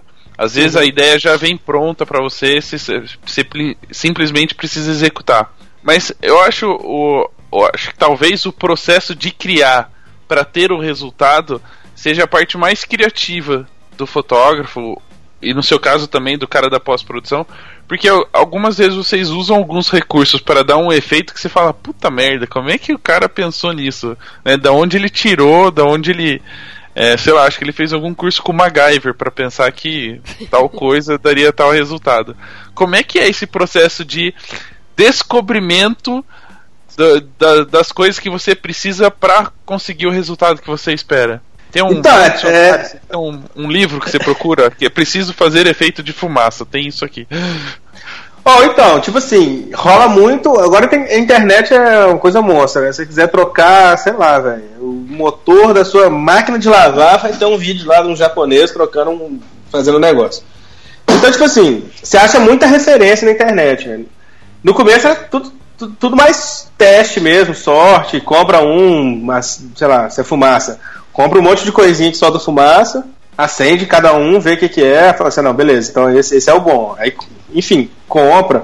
Mas tem muita referência na internet, e aí você vê, principalmente americano, esse povo sempre tem. Sempre tem, sempre faz as coisas, só que aí tem alguém que só faz isso, alguém que só faz, sei lá, um cara que só faz gelo, aí tem um cara que só, só, só, só enxuga gelo, aí tem um cara que só, sei lá, cuida do cara que enxuga o gelo. Então lá é muito é, especializado cada coisinha. E aqui a gente tem que se virar, a gente tem que fazer tudo, velho. Então a gente vê umas referências assim, pô, com o que a gente tem aqui, com o dinheiro que a gente tem, dá para fazer? Dá pra fazer desse jeito, dá pra fazer isso, dá pra fazer aquilo. Mas não tem, claro que não, não tem um, um livro disso, mas é experiência, pô. A gente, ah, querendo ou não, acaba que eu já fiz muita foto maluca, assim. Então, eu já sei meio que funciona. Às vezes a galera vem querendo fazer de um jeito. Então, assim, ó, ah, tá, a gente vai fazer essa foto aqui, a gente vai fotografar aqui e tal, com esse fundo dessa cor. Eu falei, não, por que que vai? Ah, porque a gente quer assim. Eu falei, não, mas você quer assim, mas ou você quer a foto final, assim? Ah, eu quero a foto final. Eu falei, então, beleza, nós vamos fotografar no fundo verde, então. Ah, não, mas vai ficar bom? Falei, vai. Eu vou fazer a aposta? É, então é fundo verde, porque eu vou tratar. Sacou? Eu não tô. Eu tenho que também falar como é que as coisas funcionam, porque não é. Não é assim. A, a, às vezes a galera acha que para fazer alguma coisa tem que fazer de um jeito e às vezes tem que fazer completamente diferente. Tem que fotografar de cabeça para baixo, você vai jogar alguma coisa para cima. Pô, mas essa coisa, se cair, quebra e custa um milhão de reais? Custa. Pô, então não vou jogar para cima, vamos fotografar de cabeça para baixo então, para ter o, o volume, vamos só balançar um pedacinho dela para parecer que ela tá voando. Alguma coisa assim, entendeu? Não precisa. Não tem, as coisas não tem que ser feitas do jeito que você vê ela final na foto. Cada coisa. Tem coisa que a gente fotografa de lado para poder pôr em pé. É muita coisa. Garrafa, a gente fotografa de lado, porque exemplo, tem garrafa que a gente não pode abrir. Então você tem que fotografar ela de lado pro líquido vir até a tampinha, sacou? Olha que loucura. Já pensou nisso, né? Eu não. É complicado exemplo, é. demais para mim isso você tem que fotografar uma garrafa de. como se ela estivesse deitada de, de cima, sabe? Tipo 90 graus. Tipo, ela tá em cima da mesa, você vai fotografar ela assim, em cima dela. Se você fotografar ela assim, se você não puder encher a garrafa toda, tirar a tampa e encher ela toda, por exemplo, uma garrafa de, de coca. Se você não puder abrir ela, tirar a tampinha e colocar mais coca e fechar para ela ficar completamente cheia, na hora que você fotografar, você vai ter uma bolinha de ar no meio da garrafa inteira, sacou? Uhum. Porque o ar tá ali. Então o que a gente faz? A gente fotografa ela de lado que aí a bolha do ar vai pro alto, entendeu? E é só é. copiar o outro lado da garrafa pra em cima. Então, tipo assim, não é, não é que é besteira. A galera fala assim, pô, mas essa foto vai ficar boa? Eu falei, vai, velho, já tô pensando na minha pose, entendeu? Eu posso fotografar ela de cima do jeito que você quer, mas pro resultado final não vai fazer diferença nenhuma mesmo, porque eu vou conseguir tratar as duas. Mas eu vou me fuder muito mais tratando ela se eu fotografar do jeito que você quer do que do jeito que eu tô falando fazer, entendeu? Então, ah, tá. Às vezes tem que mostrar um exemplo. Aí você mostra um exemplo. Tá vendo isso aqui, ó? Fotografia desse jeito, tá bom? É que aqui? Ah, não é isso. Então, beleza. Então, vambora. Então... É, o foda é você ter que ficar explicando pro cara por que, que você vai fazer desse jeito, aí o que você vai fazer depois, tipo, a pessoa não falar, tá, beleza, eu sei o que você tá fazendo, né? Ah, mas isso algumas vezes, né? Prime... Talvez a primeira vez você vai trabalhar com a pessoa, às vezes a pessoa tá fazendo um trabalho que não é, não é o que ela faz sempre também. Então, tipo assim, eu não, eu não perco a paciência com isso, eu explico. Eu, vou perder a paciência se a pessoa ficar insistindo que eu, tenho que fazer o negócio de outro jeito. Tipo assim, pô, mas eu tô te falando o negócio, mas. Sacou? Tipo assim, não é. É uma coisa, sei lá, de eu chegar pra um cara e falar assim, ó, corta essa grama aqui pra mim, toma essa tesourinha de unha, sacou? Não, corta a grama, corta, corta do jeito que você quiser a grama aí, só não estraga nada, bora. É, entendeu? Pede pra fazer um negócio e quer me explicar como, o caminho pra eu fazer. Lógico que sugestão é bom, lógico, não é que eu ignoro o negócio. Mas assim, se, eu já, se é um negócio que eu já estou acostumado a fazer, já fiz várias vezes, e sei que funciona, e sei que é fácil, sei que funciona para pós, então a não ser que a pessoa chegue e também me mostre o, o outro lado da lua, né? Eu falo, pô, então, animal, bora, beleza. Não é que, não é que eu sou fechado ranzinhos, né? Tipo assim, eu falo, explico uma, duas, aí depois, se for também, eu faço de qualquer jeito, do jeito que a pessoa quer, e faço, tá vendo? Não funcionou, podemos fazer o meu jeito? Ah, eu achei que ia funcionar. Falei, pois é, podemos então, fazer do então, outro. Não então, funcionou, então, né? Tá. Não, funcionou, vamos fazer agora do jeito que funciona? Vamos, então, beleza. É, esse, esse processo até de, de planejamento, né, a gente pode chamar assim, que é entender qual vai ser o resultado e quais as ferramentas que você vai utilizar, pode evitar várias coisas, né? Pode, na verdade, até otimizar um pouquinho os custos e o tempo. Para você eh, dentro do processo de planejamento, né, o que, que você leva em consideração para poder produzir o material que a pessoa precisa? Aí, aí depende bastante do, do que é, né? Porque, de novo, né? É... Tem muita capa diferente aí. Né? tem capa que é gente, tem capa que é um sanduíche estourando, tem, tem capa que é, é uma garrafinha de uma mamadeira. Então, eu vejo o que é a foto, eu vejo o que, que eu posso olhar ali, o que, que eu posso pensar quais vão ser minhas dificuldades, aonde que essa coisa vai me pegar, para eu poder pra eu poder me planejar. Então tem foto que eu vou ter que pensar na cor do fundo, tem foto que eu vou ter que pensar na, na cor do, da roupa da pessoa. Já, já a gente já comenta sobre, sobre harmonização de cores, para não ter que mudar a cor de nada depois. Então, é, é, cada caso é bem isolado, assim. Tem umas que você vai ter que pensar se tem fogo, como é que eu vou pôr esse fogo, se vai ser é um fogo que realmente eu tenho que pôr ele ali na foto, ou se eu consigo pôr na pós, se eu for pôr na pós, como que eu tenho que iluminar a cena para na hora que eu colocar o fogo ali de verdade, não parecer que, que, que eu coloquei ele depois, ou se for para parecer parecer menos possível, ficar o um, mais real possível. É, se tem fumaça, qual tipo de fumaça, se tem fumaça para ambientação, tem fumaça de fogo, tem fumaça de explosão, tem fumaça de de incenso, tem fumaça de comida quente, tem fumaça de chá, é, de café, essas coisas, né, que é mais ou menos Olha, de comida também. Eu sei também. no máximo diferenciar a fumaça de mato ou de casa pegando fogo, porque de mato é branco e de casa é preto, no máximo. É, é sim, mas além da cor, você tem que pensar assim, por exemplo, pensa na fumaça de comida. Ela é tipo bonitinha, ela faz aquele S gostosinho, assim. É. E fumaça de mato, ela é tipo toda embolada, né? Toda meio louca, assim. Tá, mas qual é tipo de diferença da fumaça da comida pra fumaça do café? Não, pois é. É, é isso que eu, eu, eu, fiz esse adendo no fim aqui. A fumaça do café é, bem, é, é, é praticamente a da comida. Talvez um pouquinho menos de fumaça só. Ela é mais Ele, ele tem, ele, na verdade, tem separado só dois brushes. Ele tem fumaça de comida e fumaça de pegando fogo, entendeu? Não, eu não tenho, eu não, não, eu não, eu não tenho, eu não tenho brush. Só eu, não, eu, não, eu não uso brush pra isso. Normalmente eu fotografo alguma fumaça louca e põe. Ele usa a fumaça de alguma coisa. É, eu é, ponho é, fogo em é. alguma coisa. eu faço um café e tiro uma foto da fumaça. Não, e até um líquidozinho também que eu. Tem, tem várias coisas, tem, tem lojas de. Uma vez eu tava em Nova York e resolvi ir numa loja, loja de. de fumaça. Não, loja de efeito especial. E aí eles têm. nossa, você vai num lugar, é tipo a Disneylandia, você fica louco, tem um milhão de coisas pra você comprar de. Que faz tudo. Você fala assim, ah, quero um negócio que faz fumaça roxa, tem. Tem um negócio que faz fumaça. Tem. Tem tudo. Aí eu fui lá e achei essa, que é de fazer é, fumaça para comida. E são dois líquidos, como se fossem dois ácidos, que você pinga um, pinga outro em cima e fica ali uns 30 segundos saindo uma fumacinha de comidinha quente, sacou? Mó bonitinho caro, né? Tipo, um potinho é uns 60 dólares, é, mas. É, isso é... que eu ia é- falar. O problema é que isso é uma parada que custa caro. E tipo, uhum. você vai usar em algumas situações e aí você fica com dó de usar, né? Ó, oh, eu não fico muito não, porque todas as vezes que eu usei, eu falei, ó, oh, gente, eu vou ter que aumentar o preço porque eu usei isso aqui, tá? Então, tipo assim, todas as vezes. E todas as vezes que eu aumentei, eu pus o valor de um novo, inteiro, sacou? E nunca usei o inteiro até hoje. É, Fica a dica. que eu fui, teve umas vezes que eu fui jogar paintball e no paintball você, com, você com, consegue comprar, né? Tipo, a bomba. Uh -huh. A de fumaça, a de pó branco e tal. Só que, meu, custa tão caro que você não tem coragem de comprar aquela porra pra jogar no chão e fazer fumaça. Exatamente. É tipo, Mas, lá, 40 reais, sabe? Você, mano, 40 reais pra jogar no chão e fazer fumaça. Exatamente. Mas eu tenho aqui a fumaça, tenho os, os líquidozinhos, é um negócio difícil de comprar, entendeu? Não é que o, problema ali não é o valor. O problema é, ali é. O seu é, é a dificuldade de ter, né? É não conseguir ter outro rápido se eu precisar, entendeu? Então, tipo assim, se eu usar tudo numa foto pra alguém, eu não vou conseguir comprar outra essa semana. Eu tenho que, sei lá, esperar alguém ir pra Nova York, ou, ou pedir pro cara pô, aí vai demorar um mês, vai parar na, na, na receita. Então é chato, entendeu? Então, porra, e pra, pra galera ali pagar 100 reais a mais, 100, 150 reais a mais, não faz diferença. Então, Põe lá, fala, tive que usar essa fumaça, é 100 reais, 150. É beleza? O povo vai falar não? Lógico que vai falar sim, né? A fumaça tá linda, a foto Se tá ficou bonita. Ficou lindo, é óbvio. É, o povo vai fazer, assim, ah, não, não, então eu quero a foto sem fumaça. Vai. então tá, então, beleza. Você apaga a fumaça. É, tipo, se assim, não, quer sem fumaça, então você já deleta a foto na hora. Tira né? a layer da fumaça.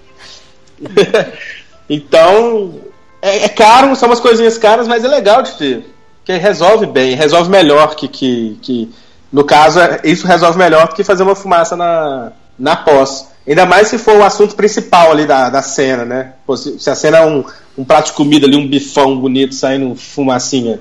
Pô, gasta ali uma fumacinha, faz ficar legal. Mas se é uma fumacinha que tá no mesmo bife, só que esse bife é o fundo da foto, tem outra coisa na frente aqui, aí beleza, faz lá com o brush, dá um blur em cima, tá tudo certo, não tem problema.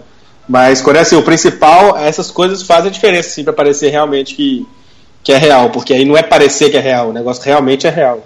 É, nenhuma. Como é que fala quando usa a mesma força da palavra? Não é. é... Você vai Nossa, conseguir, velho. Não. Você vai é, conseguir. É. Você vai conseguir, vai. Mas é isso. gente tem que ir ponderando tudo, ver se vale a pena usar, não vale. Mas normalmente vale, sempre, sempre vale. É, aí o planejamento da, da, da produção deu pra perceber que tem que ser quase tudo detalhado. E aí, Não, é, você esse... que, é, que é mais divertido fazer? A produção ou a pós-produção? Não, fotografar com certeza é mais divertido, né? No sentido de rir das coisas. Pô, acontece muita quase tragédia aqui, de coisa voar, coisa quebrar, e molhar tudo, sujar tudo. Isso, você fica meio puto ali na hora de limpar depois. Mas, pô, a, é a parte engraçada é isso. E após é. Põe um fone de ouvido aqui, põe um, um New Young aqui vai, vai tratar foto e fica aqui sozinho no escuro. então não é. Com certeza a parte mais engraçada, é a, mais divertida é a hora da foto aqui. Mais que a, mais que a, mais que a pré-produção também. Porque a pré você fica ali, ai ah, meu Deus, tô esquecendo alguma coisa, vai dar certo, vai dar errado. Aí chega no dia, aí quando dá tudo certo, tudo lindo, é divertido. Aí quando começa a dar coisa errada, faltou produção, faltou alguma coisa, aí você vai ficando, aí vai ficando meio. Já vai dando uma azia, né? Que você vai ter que resolver isso no computador depois. Mas é, é super legal, velho. O processo todo é. muito divertido, é bem legal. E no fim, né, velho? Você tá passando de carro assim e você vê lá uma capa sua na banca, é massa. Você tá no supermercado, tá no, no caixa, tá sua, sua capa te olhando. É, é bem legal, é satisfatório. Tem alguma capa que você fez o planejamento bonitinho, na hora da produção, você já começou a ver que não era bem assim e chegou uma hora que você falou, meu, vou ter que resolver isso aqui na pós-produção. Tipo, desencanei do, do que eu ia fazer. Deixa eu. Cara, acho que não teve nenhuma que deu muito errado, assim, de, de, de ter que resolver. Tipo assim, que deu mais errado do que o planejado, sacou? É, que... Cara, não, todas foram. Tipo assim, se teve que fazer muita coisa na pós, já foi, já foi premeditado, assim. Tipo assim, ah, vamos ter que fazer isso na pós mesmo. Não foi nenhuma que, tipo, foi, foi, foi, foi, deu errado, deu errado, deu errado. Eu falei, não, beleza, depois eu faço. Não. Ainda bem, né? Quer dizer que o, pré, o planejamento tá funcionando, tá dando certo. E aí, falando um pouquinho mais, acho que talvez do da característica principal do seu trabalho, pelo menos das capas que eu vi, que, né, que eu analisei e dei uma, uma olhadinha para acompanhar o seu trabalho, é uma das características do seu trabalho é a pós-produção, o cuidado que você tem até com, com o material que você vai entregar. A gente falou logo no começo, as pessoas às vezes são meio puristas falando de que a fotografia tem que sair pronta né? Uhum. E no caso de algumas capas que você precisa produzir, a pós-produção é essencial porque tem algumas coisas que não são possíveis nem na hora de fazer a foto. Você realmente vai ter que usar a pós-produção. O conhecimento Sim. do software de edição, né? Como um aplicativo a gente vai falar do Photoshop porque provavelmente é o que, que é mais usado por todo mundo. O, o, esse conhecimento técnico do, do software, do aplicativo, te ajuda a, a, a, fazer um planejamento mais adequado, já sabendo o que você vai poder fazer na pós-produção e o que você tem como como peso assim de falar prefiro fazer na fotografia ou prefiro fazer no, no software na pós-produção. Com certeza, absoluta, não tem a menor dúvida, porque Assim, não é que eu sei a limitação dos Photoshop, eu sei a minha limitação, eu sei o que eu sei fazer, eu sei as coisas que eu olho, que eu vejo de trabalhos, falo assim, pô, isso eu não sei fazer. Mas, cara, é, pego, eu, eu, eu tento esbarrar no meu limite em tudo ali, eu sei, pô, dá pra fazer até quanto aqui na foto, então vamos fazer. Dá pra fazer até quanto na, na pós, vamos fazer. Se eu vou fazer isso no clique, eu vou, ó, se no, se no final os dois, os dois forem ficar, forem ficar igualmente bons, eu vou gastar quanto tempo fazer isso no clique? Sei lá, uma hora. E vou gastar quanto tempo fazer isso no, no, no Photoshop? 20 minutos. Pô, então vamos fazer em 20 minutos. Véio. Pra que, que eu vou fazer em uma hora? Eu não sou purista. Dá pra ver que eu não sou purista. então, tipo assim, pô, eu não vou ficar sofrendo aqui, fazer um negócio na câmera, porque vai ter gente que vai falar que é Photoshop. Essa pessoa vai falar que é Photoshop de qualquer jeito, feito na câmera ou não, sacou? Uhum. A maioria da galera que é purista demais é uma galera que não conseguiu, não entendeu ali o Photoshop, não... Aí fica meio justificando umas coisas erradas, porque não, mas eu não usei Photoshop. Né? Beleza, então não tá bonito, você tá vendo, né? É. Até te ajuda, você conhecer o software até te ajuda é, a ser um pouquinho mais criativo, porque você pode ir além do que a, do que a câmera pode fazer, né? Do que você pode Sim, fazer. exatamente. É um conjunto, é o que eu tava falando assim, eu, eu, não é que eu não é que eu salvo coisa no Photoshop, não é que eu vou lá, fiz, faço tudo errado e depois eu faço ficar bonito no Photoshop. Eu já clico ali sabendo o que, é que eu vou usar, as partes da foto que eu vou usar, o que, é que eu vou juntar. Já sei as dificuldades que eu vou ter, assim. É, é bem raro hoje em dia, ainda bem, na verdade, que no começo toda hora eu me, eu me, me lascava, né? Assim. Mas hoje em dia tá mais raro eu, eu sentar no computador aqui para tratar uma foto já, já tipo, hum, será, velho? Será que vai dar? Não, agora eu já sei assim, não, beleza, eu pensei pra caramba, velho. Se eu esquecer alguma coisa aqui, foi algum detalhe muito pequeno que eu, eu acho que não vai ser isso, que não vai fazer eu não conseguir fazer a foto, entendeu? Então. Tem uma, aqui, tem uma capa lá do Fusquinha. Eu falei dela no Photoshop Conference também, tá no meu site aí. Ela foi isso, eles queriam fazer no Photoshop, tipo, fotografar um Fusca e cortar ele no Photoshop. Só que aí eu falei, pô, mas eu não sei como é que vai ser essa parte de dentro, como é que aparece, a sujeirinha. Não, não vai ficar legal, velho. É melhor a gente fazer um. Pega um. Esse é um fusquinha de brinquedo. Ele é mais ou menos grande, ele deve ter uns. 30, uns 40 centímetros, 50 centímetros. Não, 50 não, 50 é muito. Deve ter uns, uns 40. E aí eu. Eu falei, não, pô, vamos, vamos ver aqui um, um carrinho bonito, vamos serrar, a gente assume que ele é um carrinho, não tem problema, sacou? Só que ele vai ficar bonito, vai ficar um, vai parecer um carro. Só que você vê que você vê que tem alguma coisa ali que não não é de um carro gigante. Mas pô, tá lindo, resolve, você vê a parte de dentro, fica muito mais real, entendeu? A coisa do que pegar um, um Fusca de verdade, fotografar ele de cima e depois tentar cortar ele no Photoshop. Talvez alguém de 3D, que tem muito tamanho no 3D, poderia fazer. E ficasse melhor. Ou não, sei lá. Mas eu não sei fazer 3D, não é minha praia. Então, tipo assim, eu me limito no que eu sei, no que eu posso fazer, me limito na minha experiência de tipo, o que, que eu já fiz, o que, que já deu certo, o que já deu errado. E claro, né, no site aí só tá as coisas que deu certo, as coisas tão bonitas. mas, não quer dizer que a vida aí, a vida é assim, né? Tem um Cara, que você clica e já pá, tá pronto, né? É, tem um monte de foto que, que, que, que é, não, não rola. E é muito caso disso, então, as produções ruins. Ou então, sei lá, eu vacilo também, mas hoje, hoje em dia eu tô, eu tô vacilando muito pouco. E eu tô conseguindo controlar essa parte assim, de produção para fazer o, o, mais legal possível. Então essa do carrinho é um exemplo bom disso. Que podia ter feito no Photoshop, podia ter sido 3D. Mas, pô, não, vou pegar um carrinho de brinquedo super bem feito aqui, vamos serrar ele com a, com a cegueta mesmo, a serrinha de, de aço. E pronto, né? vamos fotografar. O, a, a, sujeira é real, o Fusca é real. Apesar dele ser de brinquedo, ele é real, ele existe, né?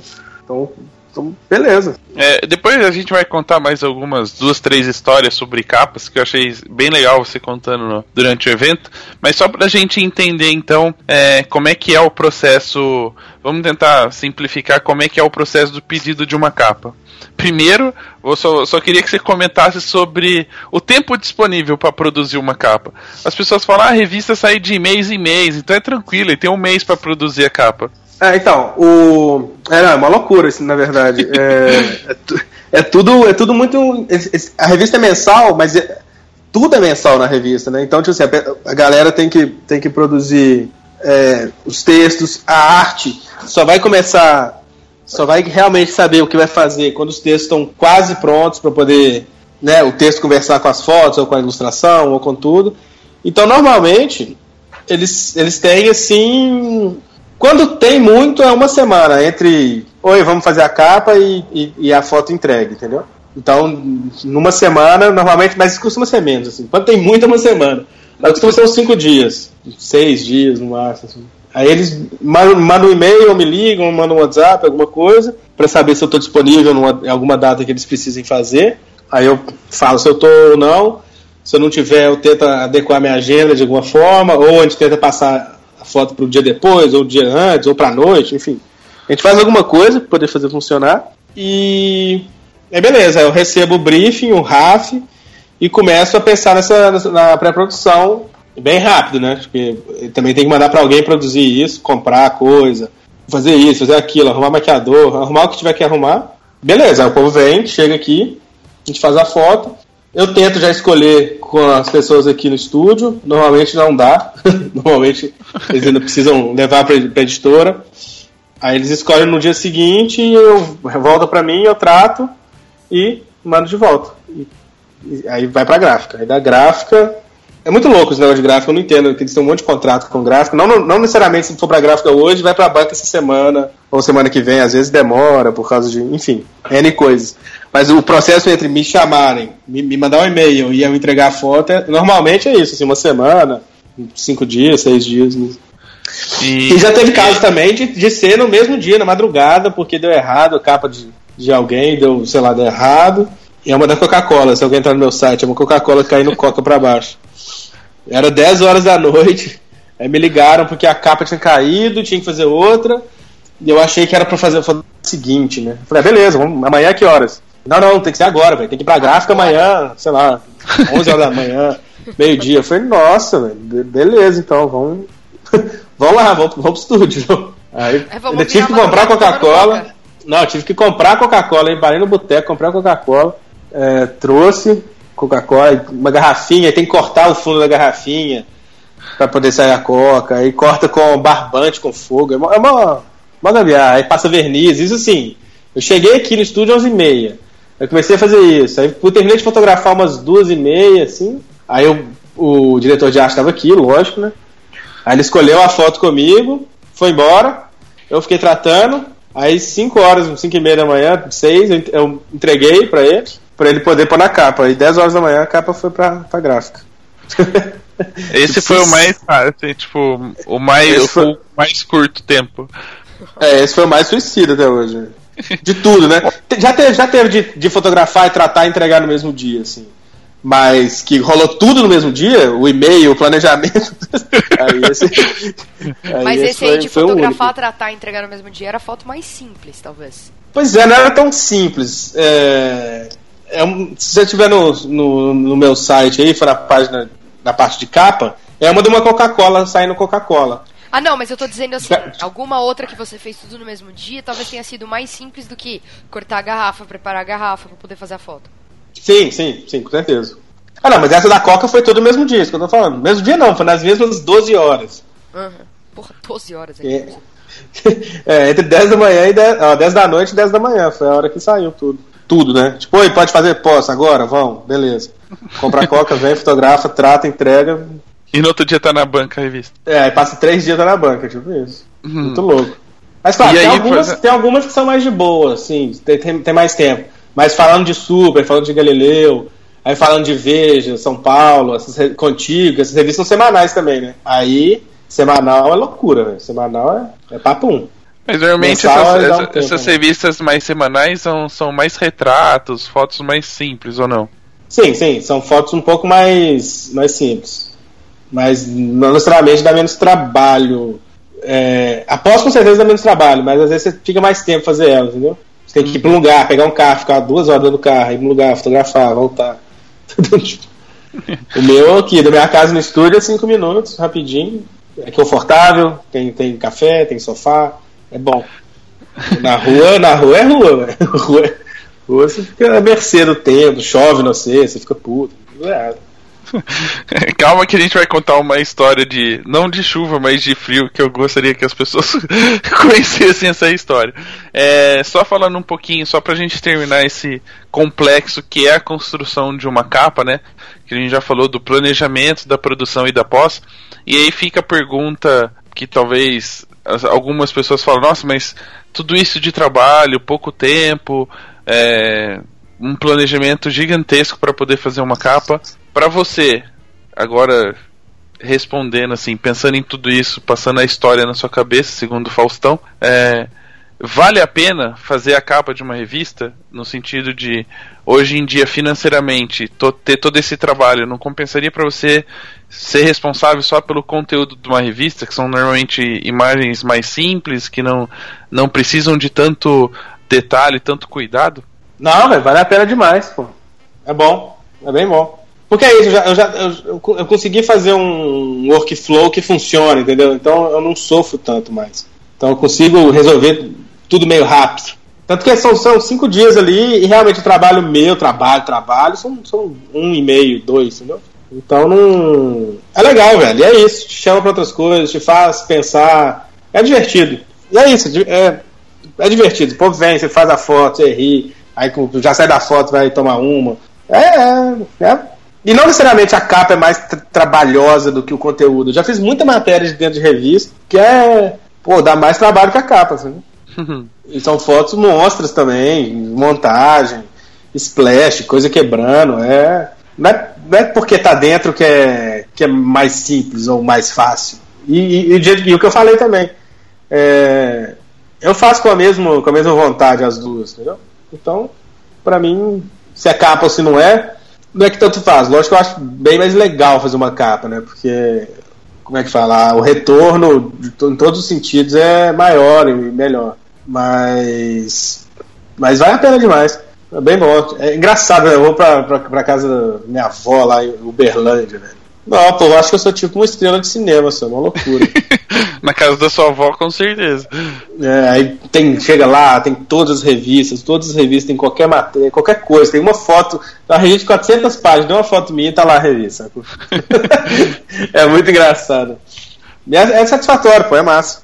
De tudo isso que acontece, assim, hoje você vive praticamente de produzir a as capas ou atender as revistas no, no modo geral, ou você também faz outros trabalhos que não tem mais relação com, com a editora ou com as revistas? Sim, não, faço, faço várias coisas fora da fora da fora de revista também. Eu faço muito retrato de, de todo mundo que quiser.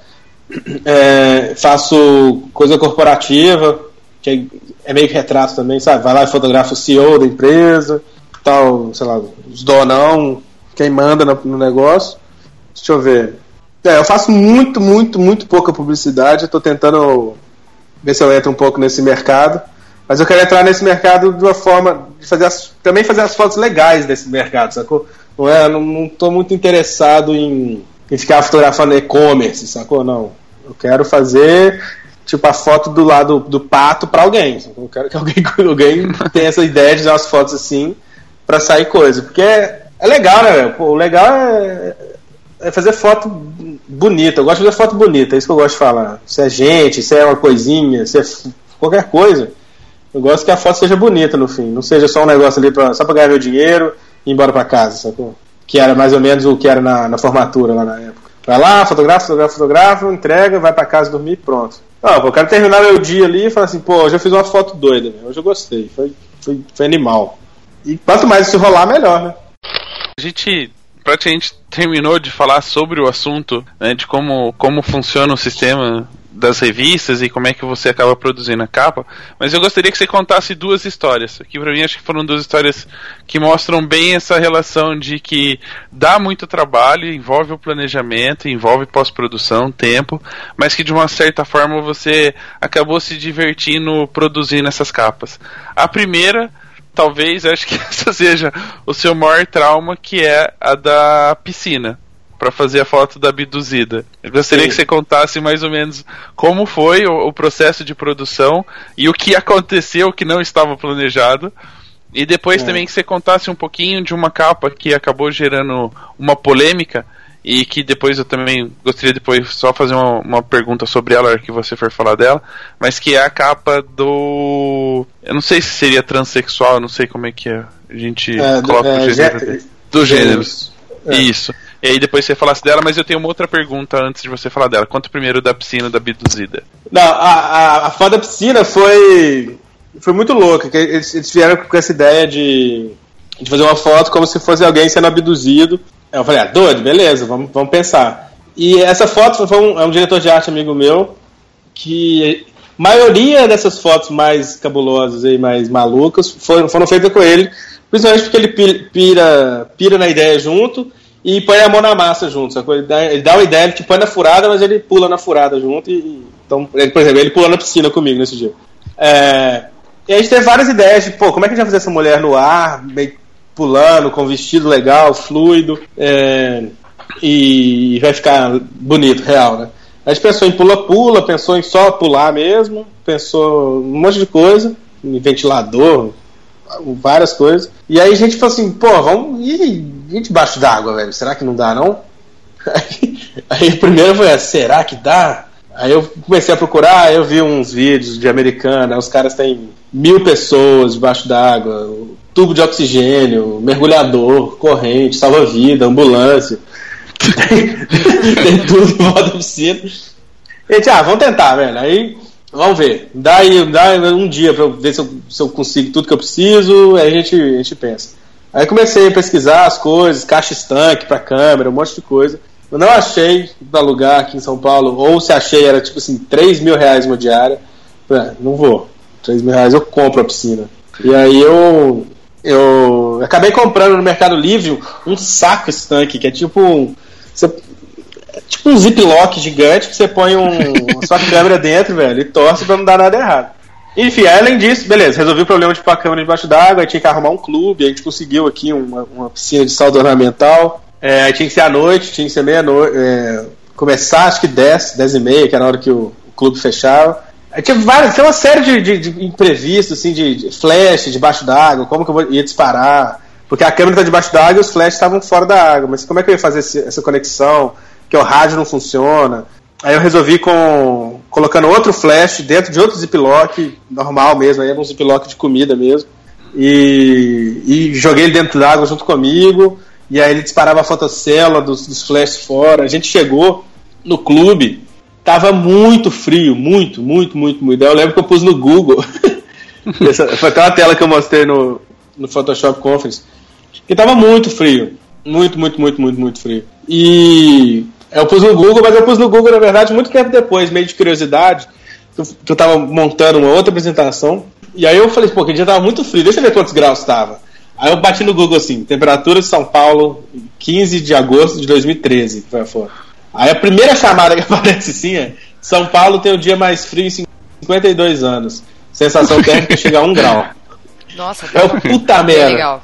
E, e tava muito frio, e a piscina não era aquecida e era externa, entendeu? Então tava muito ruim ficar dentro da água. Tava assim. A modelo quase morreu, teve poter, quase teve hipotermia. Ela, ela não conseguia ficar dentro da água. Eu tava com a roupinha de neoprene, e aí eu. Eu conseguia ficar um tempo a mais, claro, né? Mas ela, tadinha, ela pulava. pulava na água, passava 10 segundos, a menina já tava assim, não dava raciocinando mais, já tava ficando louca. E aí a gente teve que fazer essa foto, foi mó sofrido, muito difícil, muita coisa.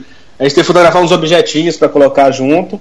E aí, sei lá, o objeto caía e a piscina tinha 6 metros de profundidade. Então a gente tinha que ir lá, lá no fundo, pegar, voltar, jogar de novo, vai cair, voltar. Então assim, foi um sofrimento mas rolou a foto. E só rolou porque, tipo assim, a gente aceitou a situação ali, que, tipo assim, ó, vai ser foda, vai ser ruim, vai doer. Só que vai ser animal, velho. Depois a gente vai ter uma foto, tipo assim, muito doida. E foi exatamente o que aconteceu, entendeu? A gente sofreu lá nesse dia, tá bem frio, foi bem desagradável. Mas no fim foi uma foto que eu gosto pra... demais, assim. Mas é isso, enfim, a gente aceitou a situação, tipo assim, ó, não vai ser fácil, não vai ser a melhor produção, não vai ser a melhor melhor dia do mundo, mas pô, vai, vai ser uma foto legal. E que não teria outro, outro jeito de fazer, porque a gente nunca tem essa produção necessária mesmo. Entendeu? Sim, senhor. E a segunda história que eu queria que você contasse, mas antes eu, eu, eu gostar, antes, antes eu gostaria de ouvir a sua, até um, uma opinião sua, quanto aos assuntos quanto aos assuntos polêmicos que você acaba fotografando. É, primeiro, essa do gênero, que você vai contar a história pra gente. E segundo, que eu vi que recentemente você também fez a capa da, da criança, né? Escrevendo na parede, assim, da super interessante. Da super interessante ou da Galileu? Foi Galileu. É. Que acaba mexendo num tema que tá muito muito atual, assim, pelo menos nas, nas redes sociais, né? O discurso. É, para você, quando você tem que fotografar uma capa desse tipo, que envolve até uma certa, é, um certo movimento na cultura do país, você acaba se envolvendo de uma certa forma, tentando expressar sua opinião no, no registro da fotografia, na produção da foto, ou você meio que se desfaz dos seus preconceitos e conceitos para poder fazer o que foi pedido? Cara, como, fo como fotógrafo e, e como prestador de serviço, velho, é, eu não. Se a pessoa quer fotografar, eu vou fazer o que ela quiser, entendeu? Ela tá me pagando justamente para isso. A não ser que ela me pague para pensar no assunto. fazer assim, ó, que, o que você acha? Vamos fazer assim. Aí o, o que eu costumo dar opinião realmente ali é, é questões, são questões técnicas. Do tipo, ó, você quer fazer isso? Quero, mas desse jeito a gente não vai conseguir, ou então desse jeito é muito caro, desse jeito não vai ficar bom. Por que a gente não faz desse outro jeito? eu não costumo, eu não costumo mudar, tentar mudar a ideia ali, até porque eles pagaram alguma outra pessoa para escrever um, um, artigo gigante que ficou um mês pesquisando, entrevistando gente. Então assim, a parte do como é que vamos falar assim, do posicionamento social ali da coisa, não sou eu que vou mudar e fazer nada. Graças a Deus, eu, sou, assim, eu concordo com tudo dessas essas duas capas, velho. Eu acho beleza na questão do gênero, cada um faz o que quiser, azar, velho deixa que todo mundo se respeite. E, e na questão da, da menininha, do, do gênero, porque o engraçado foi que essa capa do, da menininha foi a que mais é, bombou da história da Galileu, porque ela, ela foi, infelizmente, né, ela foi, ela chegou em coincidência com essa, com, com esse caso lá do Rio, do estupro e tal, que gerou toda essa, essa, esse bafafá nas redes sociais, e ela, ela que é tudo da Galileu e da Super são matérias frias, né, que a gente fala. Não, não tem nada ali, tipo, estuprar a menina, vamos fazer uma capa disso. Não, essa capa já estava fotografada antes de rolar o que rolou, entendeu? Então foi, foi muito coincidência que fez essa capa estourar, que tem um milhão de, de compartilhamento, mil pessoas é, é, comentando e, enfim, falando um tanto de coisa. Então, no meu, no meu, na minha alçada, não tá ali tentar colocar o meu pensamento nessa, nessas fotos, entendeu? Porque uhum. simplesmente alguém foi pago para isso, pensou para isso, eu tô sendo pago ali para fazer essa ideia ser, ser, fotografada, bonita. Claro que de vez em quando eu vou falar assim, ó, vamos fazer assim, veja assim.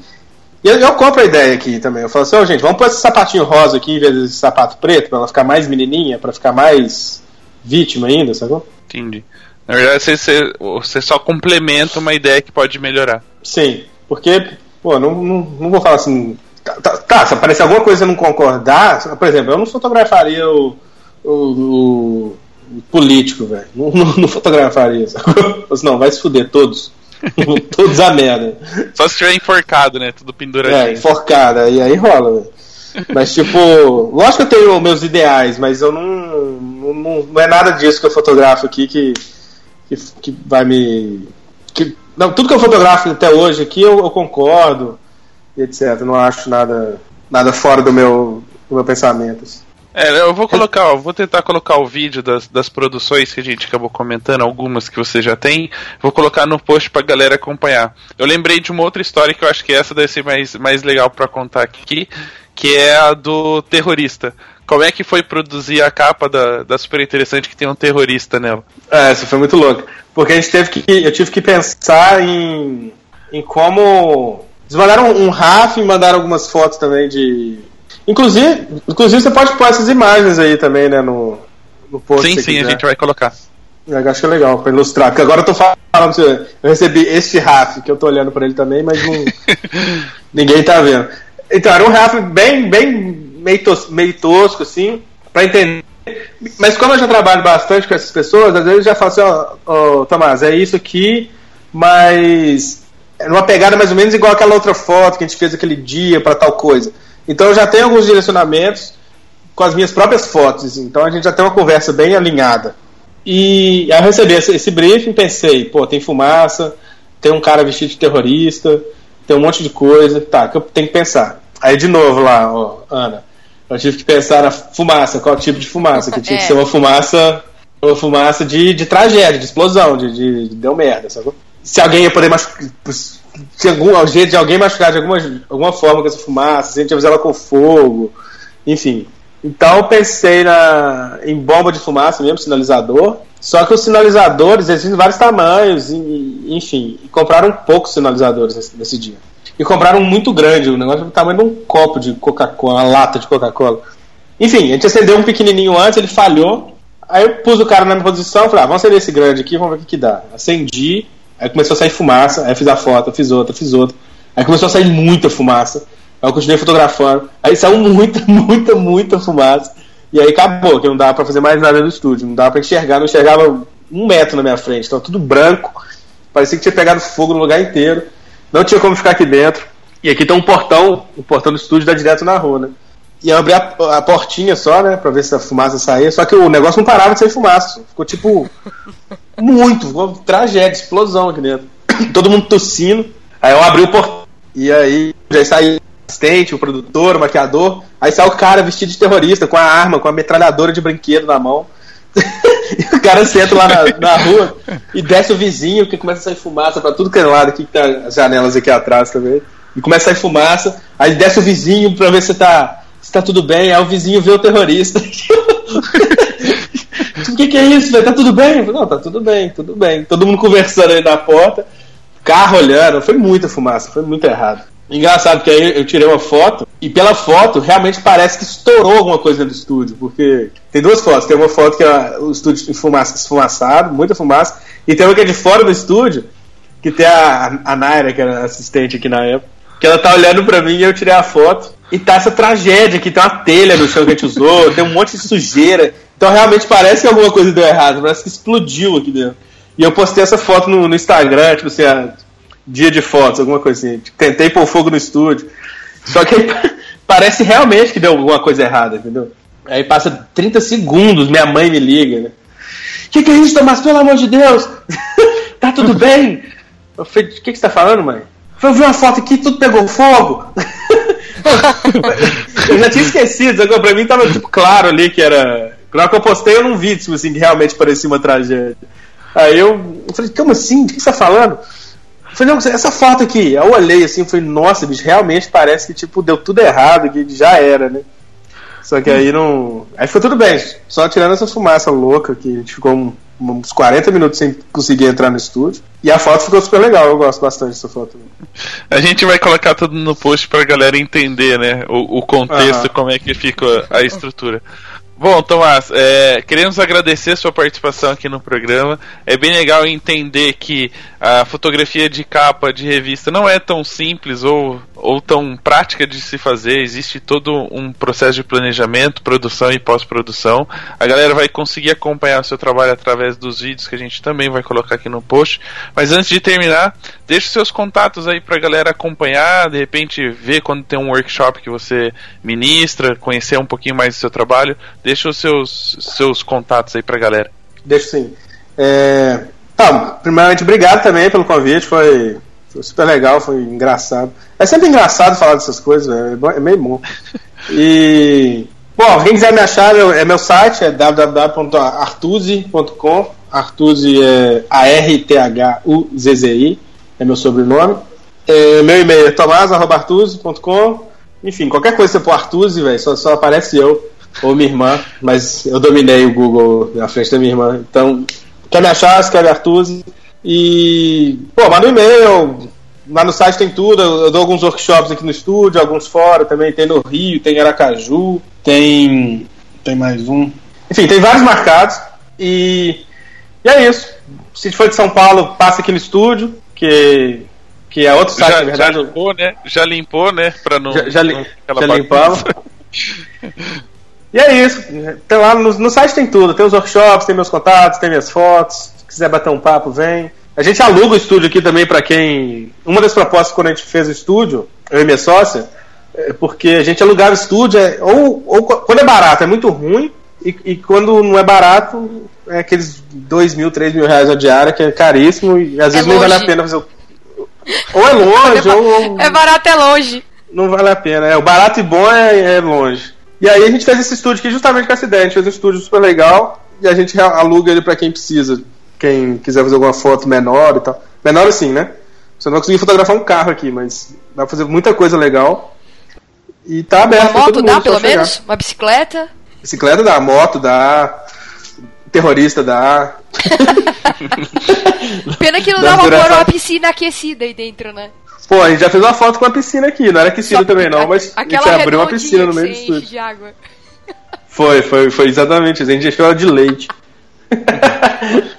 mas é isso, meus contatos são esses. queria agradecer de novo vocês dois, obrigado pelo convite. Espero que tenha, tenha sido o que vocês queriam. Sim, com certeza. Se não for, o programa não vai ao ar. Aí você sabe Eita, eu, aí, aí eu sei que deu errado. então é isso, galera. Até a próxima. Tchau, tchau.